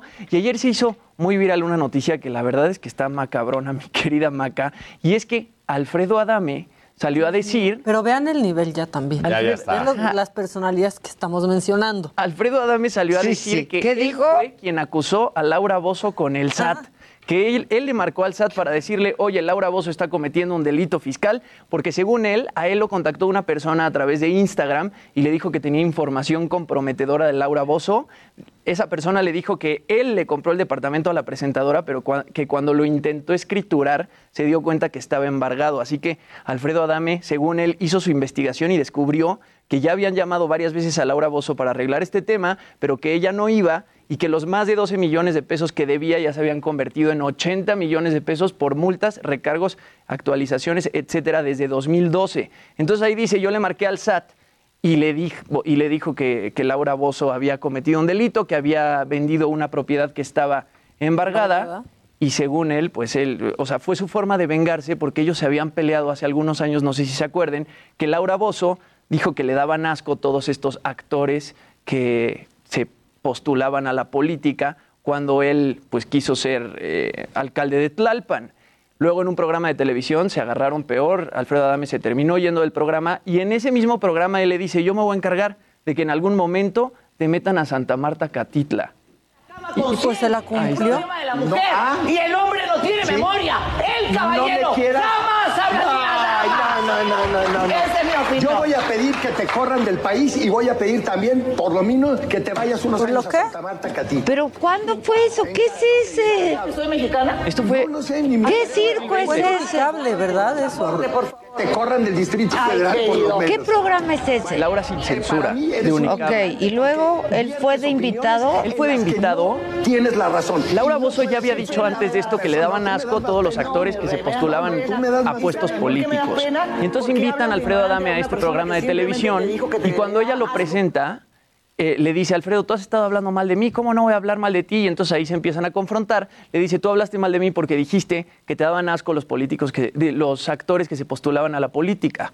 Entonces ahí se empiezan a pelear y es que Alfredo Adame le dice, yo voy a encargar que te deporten a tu país o te metan a Santa Marta Catitla. No, no, no, que pase, Adame. Escuchó que ella dijo, Ahora soy sí. mexicana, ¿sabías? O sea, ¿Qué dimensión desconocida estamos en tu No, no, no, no, ¿qué es esto? Está muy bizarro. portal o algo. O sea, Sí, sí, sí, que estamos, esto no está pasando de verdad. O sea, ¿qué es esto? Está Parece un bizarro. programa de esos de, ¿cómo se llamaba? ¿Cuál? El de Laura Bozo, del 2. ¿Qué pasa? El que pase el desgraciado. el desgraciado. O sea, nunca mejor dicho que pase el desgraciado, va a decir Laura Bozo, pero... Y ahora una pelea entre estos dos también. Y, Hijo, y ahora que fue de acusón, dice Alfredo Adame, es que eso está espectacular, no le estamos poniendo mucha atención, está increíble. Sí, sí, sí, sí. Que salga y diga, yo la acusé con el SAT. Fue de acusón, está increíble. Fue de acusón. Ay, no. El chivato. El chivato. El chivato. El sapo, el sapo. El que sí iba a ser de la lanita de los Ahora, cubrebocas. y entonces- Exacto. Y ahora, Laura diciendo que no puede ir porque tiene enfisema pulmonar. Y ahí Ajá. anda subiendo fotos que está en fiesta. O igual porque era en Acapulco Acapulco, bailando. como esa la, ¿no? O sea, como esa A nivel del mar no estaba necesita el oxígeno. Ajá. ¿O qué? No sé. No, no. ¿Qué nivel? Ya, ya, ¿Por ya. qué nos hacemos esto? Mejor vamos con Alex Tienda, ¿no? ¿Es Zoom? Es Zoom. A ver, Alex Tienda, ayer ustedes me pidieron que lo buscara y eso hicimos. Este es eh, un bloguero de viajes, es documentalista y pues genera, creador y generador de, de contenidos. Y estuvo hace poco en Afganistán, ustedes eh, así me lo hicieron saber, inmediatamente lo buscamos para que nos platique, porque Alex, ¿cómo estás? Buenos días. ¿Qué tal Adela? Buenos días. ¿Cómo, Un está- gusto. ¿Cómo estás? Muy bien, muchas gracias. Aquí en, en México, en Guadalajara, y, y ya tranquilos. Oye, pero llegaste hace muy poco de Afganistán, ¿no? En realidad salí en el, el 23 de mayo, ya tengo dos meses acá, dos, Ah. tres meses en, en México. Eh, ya había eh, atentados allá y ya empezaba el, el problema. De hecho, cuando yo llegué ya estaba el problema empezando a tomar fuerza. Solo que aquí en, en Occidente todavía no se volteaba mucho a ver allá hasta lo que pasó en las últimas dos semanas. ¿Qué es lo que tuviste? ¿Cuánto tiempo estuviste ahí, Alex? ¿Estuviste Tres, tres semanas. solo Yo en Kabul, llegué- solo en la capital? No, recorrí varios lugares del país, de hecho las ciudades más importantes, Kabul, Kandahar, Herat, Mazar-e Sharif, y una región también que se llama Bamiyan, que es como muy importante en el tema, sobre todo de lo que está pasando ahorita, porque es una zona en donde predomina una etnia que son los Hazara y son como los más vulnerables contra los talibanes. Ya. ¿Y qué, cómo, cómo lo viviste? ¿Qué fue lo que tú viviste estando ahí? Yo desde que llegué empecé a notar mucho, eh, digo, eh, estás entrando a un país que, que lleva muchos años en guerra y, y siglos incluso en diferentes guerras y sabía lo que íbamos porque de hecho pues este viaje lo, lo planeamos sabiendo que, que ya se estaban retirando las tropas de Estados Unidos. Claro, ya se había hecho el anuncio, o sea, el anuncio. Se había hecho el anuncio. De hecho, esto viene desde Obama. Ya él había dicho como, bueno, vamos ya a retirarnos de, de Afganistán. Fue hasta Donald Trump cuando Donald Trump negocia con los, con los talibanes y llegan a un acuerdo en el cual, pues prácticamente fue un acuerdo de, ok, nosotros Estados Unidos nos vamos, ustedes talibanes pórtense bien. Los talibanes dijeron, sí, nos vamos a portar bien. Nadie lo creía, nadie confiaba en que eso fuera a suceder. Y efectivamente empezaron, una vez que se, se empiezan a ir las tropas, los talibanes atacaban, pero no tocaban a los del ejército estadounidense. Eh, solamente se iban contra los del ejército afgano y contra civiles. Entonces, en un principio, los talibanes empezaron a tomar el país de una manera pues muy precavida para no levantar el, el- el enojo de Estados Unidos que todavía tenía cierta presencia.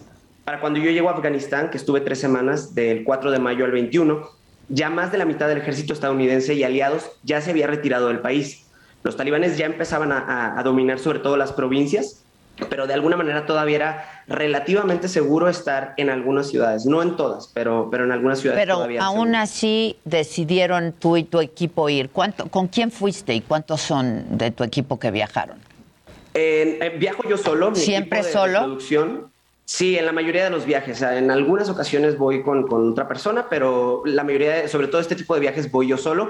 Y en ocasiones es mejor porque incluso es, menos llamativo para, para, en el caso, por ejemplo, viajé a Corea del Norte y, y bueno, si vas solo y es como soy un turista más, nadie se da cuenta que estás documentando hasta que ya te fuiste y ya armas todo tu documental. Ya, este, y has de tener muchísimo contenido de eso, ¿no? Sí, eh, grabamos, híjole, son horas y horas de, Sí, de material. de material. sí, y de muchas cosas que incluso eh, algunas, pues tienes que decidir qué, qué entra, qué queda fuera, eh, sobre todo porque, bueno, hacer ya el, el video tienes que también cuidar que la gente eh, esté enganchada y atenta a todo lo que les estás mostrando, pero hay, hay muchas escenas. De hecho, lamentablemente, y, y tú lo sabes perfecto como comunicadora, hay ocasiones en las que ves cosas que en el momento no te da tiempo de sacar la cámara o en lo que enciende ya, ya se fue el momento, pero me tocaba ver a veces en la carretera a niños que pasaban en moto y jugando entre ellos con otros del otro lado de la calle con rifles y jugando a que se estaban disparando y que unos son talibanes, que unos son el gobierno.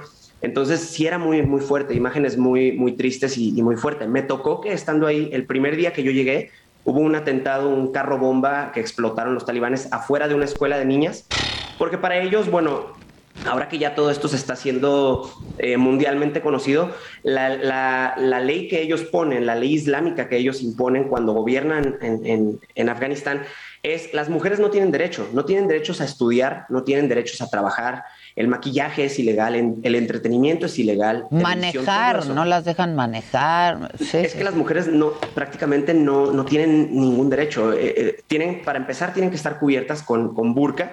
Eh, en el Islam hay diferentes eh, tipos como de, de atuendos que las mujeres llevan y algunos son un poco más, eh, les permiten más visibilidad en la cara que otros. El burka es el que las tapa por completo. Sí, por completo. Ni siquiera los ojos, porque aparte es como una mallita. Sí, yo Entonces tengo con los de- talibanes... una de esas. Sí, es- y es terrible, o sea, es, es inimaginable eh, el hasta dónde llega la opresión a las mujeres que incluso son ejecutadas públicamente si, si llegan a, a desobedecer a su, a su esposo, Sí, no sí, tienen sí. derechos, si se casan no pueden salir. ¿Tú de la tuviste casa, contacto? Tengo, tengo unos segundos solamente. ¿Tú tuviste contactos con, eh, con, con talibanes? Sí, tuve en uno de los, de los viajes que hicimos por tierra, la mayoría de los viajes los hacíamos por avión porque, como te digo, fuera de las ciudades era peligroso. En una ocasión viajamos de Kabul a Bamiyan por tierra y sí nos tocó pasar por varios pueblos dominados por los talibanes en donde yo tenía que ir cubierto y tenía que hacerme el dormido para, para no llamar la atención. No pues, quiero que nos corten. Heraldo Radio. La HCL se comparte, se ve y ahora también se escucha.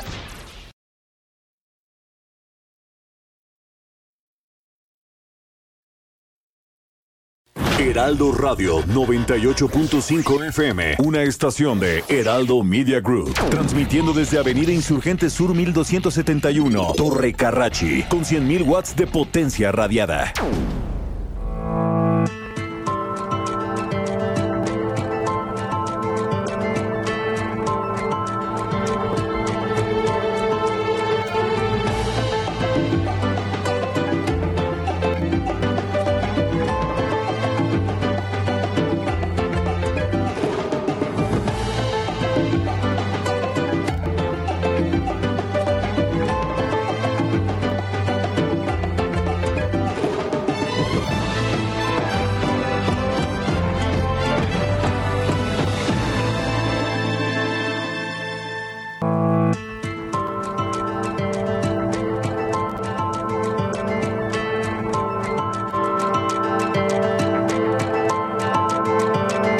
Continuamos en Me lo dijo Adela. Los son carísimos. Que luego pierdo graduación. Ando perdiendo lentes. Híjoles, Gabriela de la Garza, vamos por unos amarres, ¿no? ¿Cómo Yo estás, diría. Gaby? Yo diría. ¿Cómo se hacen estos amarres? Pues con mucho amor, primero que nada, eh, y bueno, y con y poniendo la intención ahí, que es lo que realmente funciona. ¿no? Cuéntanos de amarres. No, pues estamos felices. La verdad es que eh, estamos estrenando. eh, no tenemos ni una semana todavía. Estrenamos por HBO Max.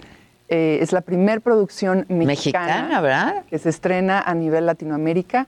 y pues estamos contentísimos con el resultado. La verdad es que a la gente le ha gustado muchísimo y es una serie pues llena de magia, eh, donde hablamos de muchos temas por medio de la comedia, que es un gran vehículo. ¿no? Eh, donde la gente puede pues, eh, identificarse en diferentes situaciones. Hablamos de, de- de brujería, por supuesto, ¿no? está todo envuelto en, en- en esta magia de la brujería.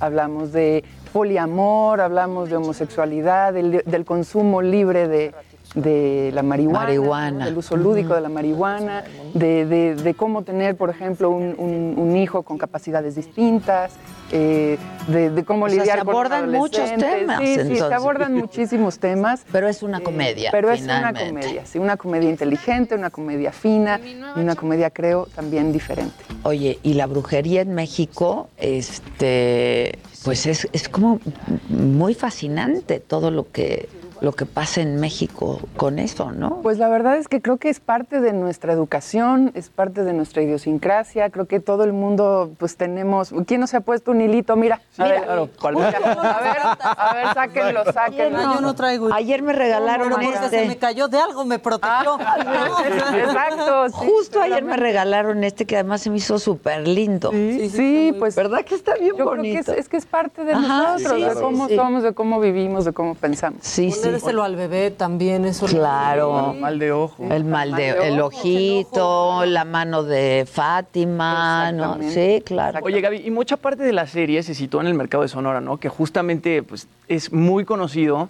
pues porque ahí va la gente a hacer sus amarres, va la gente a hacer distintos tipos de brujería. Y yo sé que hubo brujas por ahí, tú fuiste y te enseñaron un poco a hacer brujería para que pudieras hacer este papel, pues como había que hacerlo, ¿no? Tú eres Pues sana, sí. ¿verdad?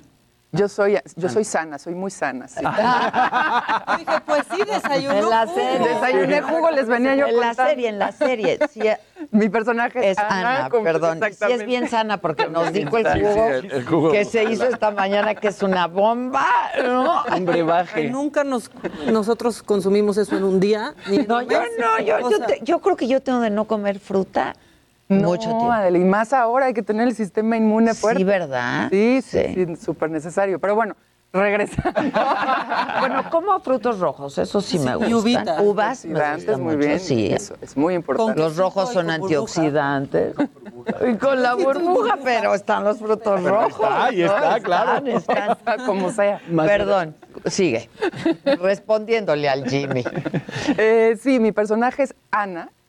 Ana. Y, y bueno, pues es una mujer eh, madre de tres hijos, cada uno de, de padres distintos por diversas circunstancias en la vida. Qué padre, así cada uno tiene su papá. Totalmente.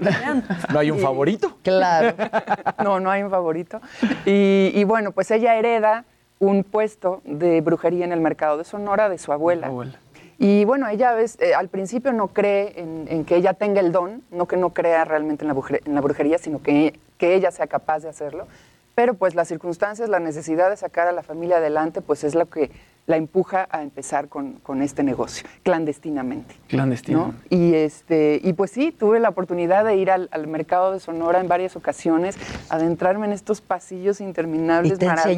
enseñaron cosas? Y claro, o ¿Qué me- aprendiste? no, me hice de todo, me hice leyeron limpias, cartas. me dieron cartas, caracoles, todo. Pero conocí. ¿tú aprendiste a leer algo? Pues no, no aprendí a leer. La verdad es que si bien lo que nosotros hacemos es ficción, Claro, claro. eh, sí tomamos varias cosas de, pues, de las diferentes escuelas, porque está la, la escuela tradicional, ¿no? prehispánica, está también la santería, que viene más de Cuba o de países africanos. Entonces, eh, pues yo llegué ahora sí que honestamente con estas brujas hermosas a decirles, pues mira, yo soy actriz y vengo a aprender de ti y quiero ver qué es lo que funciona, qué es lo que la gente pide, eh, cómo acomodas tus cosas y vivir y respirar ese ambiente, ¿no? Y maravillosas, me decían, claro, toma mi celular, si quieres que vaya al set, yo te acompaño. Ay, está increíble. No, padrísimo. Sacrifique padrísimo. al gallo. Claro. ¿Qué es lo que más piden? ¿Salud, dinero, amor? Amor, los Amor, que- amarres, los amarres. Igual y... El amarre que le El llaman. amarre que le llaman. Sí. Sí, ¿cómo Tal se cual. hacen los amarres? Pues bueno, eh, nosotros en- Fotos. En, en la serie tenemos una, un- una cosa padrísima que hace eh, Roberto Samarripa, que es el diseñador de producción, hizo unos eh, corazones de barro eh, ahora sí que súper artesanales, ¿no? Y, y unimos, metemos en dos corazones la foto de cada quien, de los que quieren ser amarrados.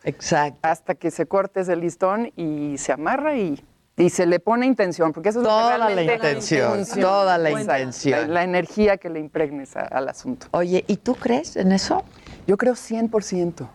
¿Creías? Pero, pero en lo que creo, y, y dicho también por una bruja, porque también estando ahí le dije, a ver, ya, dime, dime la neta. ¿no? O sea, ¿esto funciona o qué, qué, qué, qué, qué pasa? ¿no? Y me dijo, mira, lo que realmente funciona no es el hilito rojo, no es el amarre, no es, no es el, el conjuro que estás haciendo, sino la intención que uno le ponga a las cosas, ¿no? la, ener- la energía. Y en eso yo he creído 100%. Ahora, cuando la Siempre. gente va y pide cosas es porque le tiene fe a este tema. Sí le ponen intención, Por sin supuesto. duda. Y es que no estamos acostumbrados a reconocer el poder de nuestras palabras, ¿no? el poder de nuestro pensamiento. No estamos educados a- a saberlo, ¿no? pero ahí existe y ahí ha estado siempre. Gaby, ahora este papel es muy diferente a lo que llevabas haciendo antes, ¿no? A lo que hiciste en Monarca o a lo que hiciste de pronto en Las Aparicio. Con Monarca. Sí, que- Te, aga- te agarré rencor, te agarré rencor. Y las Aparicio, ¿te acuerdas? Yo, yo creo que yo ahí te conocí, ¿no? En, Sí, en imagen, sí, sí, creo que sí, sí, sí, sí. Mi papá es súper fan de Las Aparicio. Es que todo se lo mundo éramos nunca. fans de las Aparicio. Pero es un papel diferente a lo que llevabas haciendo, ¿no? Es muy distinto y es, eh, ha sido una oportunidad maravillosa precisamente de, de mostrar un- una posibilidad de interpretación distinta, ¿no? Eh, que me dejaron además proponer un montón de cosas. Ana tiene mucho de mí, tiene mucho de mi familia, eh, eh, incluí dichos de mis abuelas, es una especie de homenaje también que yo le hago a ellas. Y, bueno, muchas veces pues no se tiene esta oportunidad, a veces el director o, la productora o la creadora de la serie tiene una imagen muy definida de lo que es el personaje y, y cuando uno llega a proponer te dicen, ah, bueno, pues sí está, está bien padre, pero, pero no, mira, Gracias. el, el- el personaje va por acá. O sea, gracias, pero no. Sí. Y ahora sí me dejaron y bueno, fue un disfrute. Entonces tú le metiste mucho de ti al personaje. Le metí mucho de mí, tuve muchísima libertad creativa, cosa que agradezco muchísimo. Y bueno, el, el- el- el elenco es maravilloso, todo el equipo de trabajo es, es sensacional. La verdad es que fue, fue un placer hacerla de principio a fin.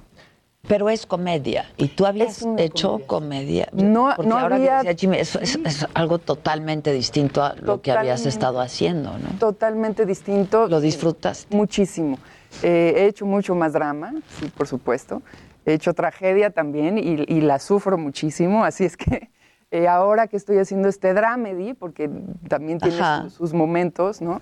Eh, pues la verdad es que fue maravilloso y e incursionar en una nueva forma de contar una historia fue, fue increíble. Yo escuché que lo que también te gustó mucho fue que es una serie producida en su mayoría por mujeres, ¿no? O sea, sí, sí, sí, sí hay hombres que, que están metidos en la producción, pero es una serie que estuvo en su mayoría producida por mujeres. Totalmente, pues, pues de hecho eh, está producida por mujeres. Hay, por supuesto que tenemos hombres talentosísimos como Marcelo Tobar, que es nuestro director, que es fantástico, pero sí, está producida por Fidela Navarro, por eh, Amaya Muruzábal, creada por Fernanda Guiarte. eh, eh, también eh, hay muchos de los departamentos, como por ejemplo maquillaje, caracterización, eh, vestuario, que son liderados también por mujeres. Entonces, no quiere decir que sea mejor o peor, sino simplemente es una forma padre, distinta ¿no? Claro. de, de- de- de contar Porque una yo historia. sí creo que se hacen las cosas con visión de género, ¿eh? Totalmente. Totalmente, sin duda. Tiene un, tiene un sello distinto. Yo estoy Y- completamente Y, creo que también ya es, ya es momento de que nosotras empecemos a contar nuestras historias. ¿no? Sin duda, sin duda. Por eso se habla de escritura, literatura de mujeres, ¿no? Este, porque sí, pues, se gobierna con visión de género, se escribe, con, se, se crea con visión de género, sin duda. ¿no? Totalmente. Y tú siempre has estado muy involucrada en, en este tema, ¿no? Sí, sí, también es, es- es lo que me mueve, es lo que, pues así me, me conduzco en el día a día y pues qué mejor que, que trabajar también con, con hermanas talentosas que, Pues sí. que tienen un montón que proponer. Qué bonito dijo, viste, con hermanas talentosas. Sí, la es verdad, la Ella sí es sororidad. sorora de Sí, verdad. sorora de verdad. No, Ya nomás ves. cuando Claro. se hace el trending topic. Oye, Gaby, ¿y qué tal trabajar con HBO Max? En la primera este, serie de HBO Max o primera producción de HBO Max que se hace en, en México o en Latinoamérica, ¿no? Sí, es, es, pues es maravilloso. La verdad es que yo estuve en Capadocia con HBO eh, y siempre desde el principio dije, wow, yo quiero trabajar siempre con HBO porque la verdad es que tienen un sello de calidad ¿no? Eh, que creo que es muy particular y bueno, se trabaja muy a gusto eh, y, y tienen esta también estas ganas de, de- de riesgo en sus contenidos que pues por, por supuesto por eso Amarres cayó ahí, ¿no? No, yo creo que no, no hubiéramos encontrado mejor lugar. Oye, y amarrar serie también en pandemia. Sí, ¿no? sí, O sea, es lo que eso representa. Sí, Bueno, fue complicado porque... Porque lo, lo filmaron en Pero, no, la terminamos de filmar ya hace dos años. Ah, Ay, caray. Yo pensé que... Sí, no, la que terminamos de, de- de- de filmar en pandemia fue Monarca, la segunda temporada, pero esta la terminamos hace dos años. Ah, ok. Pero todo se complicó porque, bueno, pues, es- fue esta conjunción de HBO, Warner, Turner, que es TNT, o sea, un montón de compañías y pues, se cruzó la pandemia y, y esto... Por eso tardó tanto, claro, que yo pensé que lo habían hecho durante pandemia. Bueno, pero trabajaste en pandemia también y, y- y ha sido bien complicado, ¿no? Ha sido, ha sido difícil, pero, pero no. A o ver. sea, a la vez, porque, por ejemplo, en, en Monarca la verdad es que pues todo fluyó de maravilla, todos teníamos muchísimas ganas de regresar a, a- a terminar, a vernos otra vez en el set. Pues se puede trabajar con todas las medidas de seguridad, entonces, pues se puede. Oye, Gaby, y ya que tocas el tema de, de Monarca, yo fui de los que me quedé chin, hombre, o sea, porque Sí, sí, sí, acaba el- ese cierre de la segunda temporada, fue impresionante, muy, muy duro. ¿Tú cómo tomaste esta no renovación de pues una, una temporada más de la serie? Pues me dio mucha tristeza, primero porque eh, pues creo que es una falta de respeto al público, ¿no? Eh, Y a ustedes. Pues sí, bueno, pero también al público. Sí, claro. O sea, que la, La que la retiraron de la plataforma también. Sí, exacto. O sea, ¿La no retiraron? solo- ¿Cómo la retiraron? No, o sea, ya no, Ya no encuentran? Ya no está. Ah, no sabía. Eso es, Es que nuevo yo para sí mí. Pues, ¿qué pasó? La verdad, no sé. No, no, o sea, nadie se nos peleó habló, con alguien dijo que- nada de, de- de- de qué iba a suceder. La tercera estaba ya planeadísima. Ya lo o sea, habían está- comentado y todo, ¿no? Más o menos, pues de qué iba. Ustedes ya sabían de qué iba y qué iba a pasar y de repente les cae el balde de agua fría y nada Pues más no nos cayó porque realmente nadie nos dijo nada. Simplemente fue como una... Es que la- pues, las formas también. ¿no? De, de- de pronto se fueron em, corriendo los tweets de ya no, ya no, ya no, y incluso muchos decían, me acabo de enterar por el tweet de tal, ¿no? Exacto, sí, sí, sí. Pues eh, no sé decirles, o sea, tengo la misma información que ¿Qué- ustedes. El diario me dice la gente, o sea, diario, diario sin exagerar, ¿qué pasó cuando Monarca 3? No sé, o sea, yo no entiendo la decisión, Es que pero fue bueno. muy exitosa. Muy y sobre todo pocas series terminan tan arriba Sí. en, ese, en ese momento tan climático como esta. Y que significa también pues que habrá Claro. una, un- Una una tercera, temporada sí, que viene. Y eso claro. planeaba Salma, porque yo platiqué con ella para Saga, ¿te acuerdas? Ah, claro, Y dijo, no, claro. es que esto va a ser para años, yo quiero hacer un Succession. Exacto, exacto. Y, pues no, mi cielo. Pues no, mi cielo. No, a mí sí me dolió. Pero seguro hubo ahí un desacuerdo, digo. Pues no lo sé, no lo sé. A ver. No, Ni pues idea, yo pero- tampoco, pero pues, o sea, Pues nos lo pues, imaginamos. pues sí, ¿no? Si no, Pues- ¿cómo te lo explicas? Sí. Pues sí. Sí estuvo raro. Oye, entonces, Pero está Marres ahora. está es amarres. importante. Y están pensando en una segunda temporada porque le está yendo muy bien en Le está yendo muy bien. todo Latinoamérica. Ay, la voy a ver este fin, yo Sí. también. Sí, yo sí, también. véanla. La verdad es que yo estoy muy contenta con el resultado. Una luego es la más crítica, ¿no? Del, Que te ves del y dices, trabajo, sí, trabajo de trabajo, propio y sí. siempre yo además estoy viendo a ver Porque se además puede eres mejorar. productora, Sí, entonces, también. claro. Entonces, bueno, eh, creo que hicimos un gran trabajo. Yo estoy muy contenta. El equipo de trabajo está muy satisfecho. Oye, ¿y el elenco? ¿Quién está? Está Juan Pablo Medina, está Ay, el Hugo Chespi, el Catalán. Chespi, te amamos. Lo amamos Sí, mucho. lo amamos. Te amamos lo amamos. muchísimo, Chespi. Todas y todos lo amamos. Y, y bueno, pues eh, hay, hay también eh, actores invitados, como lo son este, Naila Norvin, por ejemplo. Eh, Muy buena actriz. Tiare Skanda también Tiare, es un personaje padrísimo en varios capítulos. Eh, y bueno, mis hijos que son Martín Saracho, eh, Alicia Jasís, Nicole de Albornoz, que ha sido una verdadera sorpresa, que es una chiquita de, de 10 años. Bueno, ahorita ya, ya tendrá sus 12. que ha sido maravilloso verla, es su primer trabajo. Y muy bien. Y muy bien. La verdad es que es un elencazo, es un elencazo. Eh, yo creo que hay un, hay un tono muy bien este, mantenido y bueno, véanla. La verdad es que creo que les va a gustar. ¿Cuántos capítulos? Son 10 capítulos que se pasan como agua. Eh, ¿De una hora? De 50 y- una hora más o menos. Ok. La música es preciosa. ¿Quién Está- hizo la está, eh, la hizo eh, Paola Canini, de Canini. Eh, también hay música original compuesta eh, para, la, para la serie.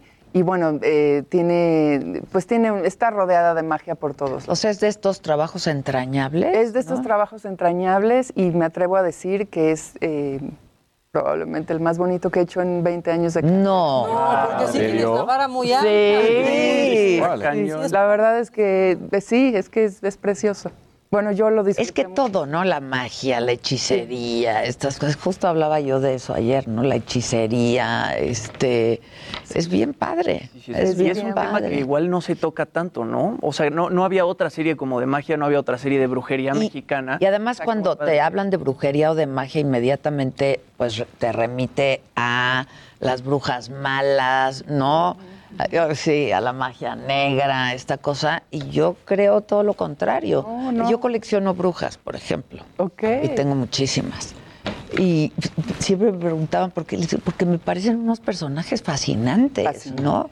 Y, y muy malentendidos, la verdad, sí, muy sí. malentendidos. Totalmente, sí, porque desde, desde cuándo nos han eh, ofendido diciendo es que esa bruja. Esa ¿no? bruja, Vieja bruja, claro. vieja Vieja bruja. bruja, sí, sí. Exacto, sí, está muy mal entendido. Y, y bueno, a todos los niveles socioeconómicos, eh, la brujería pues ha estado presente, ¿no? Uy, sí. Uy, O sea, rica, todo, son luego las que Claro. más van. No, claro, pero los políticos. Políticos. Sí, claro. ¿Tienes chismes de eso? Los deportistas, todos los que quieras. Todos, Claro, todos. Los de Tokio no sí. fueron. Los de Los mexicanos. ¿sabes? Les faltó su amarre con las medallas. Claro, claro. Lo bueno es que ya van a bueno. tener medalla de cuarto lugar, que les va a dar el y no creo que a los deportistas, a la CONADE habría que hacerle un amarre ahí para, para que apoyen. más a O nuestro desamarre, más Sí, bien. no, no, ahí habría que sí. Hay que cortar el Exacto. sí. Exacto, exacto, exacto. Un trabajito que le surge. Gaby, y otra parte muy interesante es esto que decías de, de- de, pues tratar temas de repente que son tabú con, con comedia, ¿no? O sea, el tema del uso recreativo de la marihuana o el tema de, lo- la, de la homosexualidad, cosas que pues de pronto no se pueden tocar tan fácil, a través de la comedia las puedes abordar de una forma... Pues sí, la verdad es que están ahí, o sea, no, no, no es que sean temas que, que queramos Existen, o sea, ahí están. ni educar a nadie, ni, ni, ni tratarlo de manera panfletaria. sino que Didáctico, simplemente Empáticos, sucede. ¿no? ¿no? Porque están ahí justo en la cultura y Exacto. lo vemos, lo vivimos y esto te genera esta identificación. Totalmente, totalmente. Ahora que se está hablando mucho sobre la regularización ¿no? de, de la cannabis en el país, bueno, pues ahí en Ana vemos a una pacheca funcional, ¿no? Claro, yo conozco pachecos funcionalísimos. No, casi todos los pachecos que conozco funcionan. Unos más lento, pero funcionan. Pero funcionan. A sus tiempos, cada quien. propio timing. A su ritmo, a su ritmo. Exacto, Sí, exacto. como Windows. Exacto. Bueno, hay algunos la que son lentitos y a lo mejor ni pachecos son. Exacto. Entonces, Eso es también es cierto. Sí. Oye, ¿estás produciendo ahora? ¿Qué, qué? Está, estoy ahora produciendo entre Pancho Villa y una mujer desnuda, la, la obra de Sabina Berman, Sí. que estamos tratando de regresar lo antes posible ya a los teatros, porque fue una de las obras que tuvimos que suspender por, por el cierre de los teatros en la pandemia. Tuvimos nada más dos semanas de, de temporada absolutamente agotada, con un éxito rotundo, afortunadamente. y teatro en entonces... México también es. Sí. ¿Quién estaba? Buena. ¿Estaba Lambda? Lambda García, Alexis de Anda, Moisés Arismendi y Fernando Bonilla. Y Conchi León. Ya. Ay, Sí. Conchi, es lo máximo. Es lo máximo. Entonces, pues regresamos con la obra, eh, ahora sí que... mm, eh, ¿Ya saben? Muy ¿Cuándo? actualizada. Pero No quisiera darte todavía una fecha, pero... es que eh, la verdad, este o sea, todo está su- pues, sujeto y susceptible a cambio de última Claro, hora, ¿no? claro, Porque claro. Está todo tan cambiante. Sí. Pero también creo que, bueno, que, que la vida sigue y que... Es que tiene que seguir, ya, es- sí. ya, ya ha sido muchísimo Ha sido mucho tiempo y, es, tiempo. y es ya tiempo de empezar a, A, a enganchar otra vez la maquinita. A desengrasar. Exactamente. tal Sí, cual. eh, o cómo a des desempolvar, desempolvar, Desempolvar, desoxidarnos, No, y ¿no? acostumbrarnos otra vez, porque luego ya una sale a trabajar normal y qué cansado. ¿Sí o no? No, yo O a sea, cuando veces- a agarrar el ritmo. Es cansadísimo. Pues es que dicen que un hábito se hace después de 21 días y ya llevamos Exacto. aquí año y medio Yo por eso nunca he podido cumplir los 21 días de hacer de ejercicio. de tomar jugos, de tomar frutas y verduras. Eso ni se ha intentado. No, mana, no. Eh, Tomaste el tacón, por ejemplo. Retomé el Después de la tacón. pandemia era muy Ah, el tacón. O sea, Eso yo no he podido, mira. No, no, está... Bueno, yo tampoco tanto. Y cuando Yo me los pongo es por un ratito. Porque fue un año de estar, ¿no? En tenis. Sí, absolutamente. Y leggings. Chanclas. En leggings. Sí, claro. Pues y sí, sin porque- hacer ejercicio es lo peor. No, yo ya es eso ya, ya, ya he retomado todas esas cosas. Sí, ¿Qué haces? Yo estoy patinando. ¡Ah, Ah, qué te vi, padre! vi en patinando, Instagram. sí. Baila y así en sus patines de cuatro ruedas. Sí, son los buenos. ¡Ay, qué buena Sí, onda! he encontrado ahí una, una nueva pasión y una nueva terapia, la verdad, en, en el ejercicio y en los patines. Es divertidísimo. ¡Qué buena onda! Sí, Empezaste Y además es buen ejercicio, ¿no? es súper ejercicio. Sí, acabo así, mira, bañada. Sí. Sí, A partir de la pandemia que a partir de la pandemia, sí, pues bueno, yo patiné de niña, pero pues ya nunca más lo volví a hacer. Y luego con dos operaciones de columna menos, pero pues ya en el encierro. ¿Te pues, hiciste dos? Wow. Ay, dos, Yo con dos en una cuatro tuve. días. ¿Por o sea, qué? como que algo no salió bien, yo creo, y me volvieron a meter al quirófano. ¿Qué tenías, hernia? Yo tenía, sí, pues un disco. disco. Que se salió y pues ya, no tengo prácticamente un disco, Híjole. y- pero ahí bailo. Ahí la llevo, con todo y todo. ¿Y eso te dejan hacer? O sea, te- Pues aunque no, me dolor. dejen, No Adela, la verdad es que. Es que ya- no, no, no, no pregunté, lo hago con cuidado y, y sale bien. Pues es que los dolores de espalda. Sí. Híjole. Son tremendos, pero a veces también ya no hay que hacerse caso, ¿eh? hay que Sí, ya también. hay que enfocar la Ah, intención sí, en otro les voy a mandar un video buenísimo de un señor. Te lo mandé. ¿Cuál? De que su mujer lo manda al doctor. O sea, su vida era muy, muy, ya sabes, naturista. Frutas, verduras, ejercicio, una copita de vino, una cosa, ¿no? Muy saludable. Pero su mujer le dice, ya tienes 68 años, te tienes que ir a hacer un chequeo médico. Está muy chistoso, ¿no? Este, porque se muere el señor. O sea, Porque le buscaron y le encontraron. no le encontraron nada, pero dijeron, bueno, tienes unas marcas un poco bajas en algunas cosas, entonces lo empezaron a tiborrar de medicamentos. O sea, lo Aquí, típico, ¿no? este, claro. Y se murió el señor, ¿no? Digo, es un chiste, pero... Pero pasa. Pero pasa, pero pasa. Mejor sanos. HBO, HBO Amarres. amarres. con esta mujer increíble, Gabriela de la Garza, y un gran elenco también. Yo la voy a ver este fin de semana. Por favor. Y, este, y la comentamos, ¿no? Ya estás. Sí. Felicidades, Gaby. Muchas gracias. Muchas gracias. Gracias, a ti. gracias a ti. Gracias. Y gracias a todos ustedes, como siempre, por su atención en mi compañía. Mañana nos vemos a partir de las 9 de la mañana. Nos escuchamos a partir de las 10 a quien me lo dijo Adela. Gracias.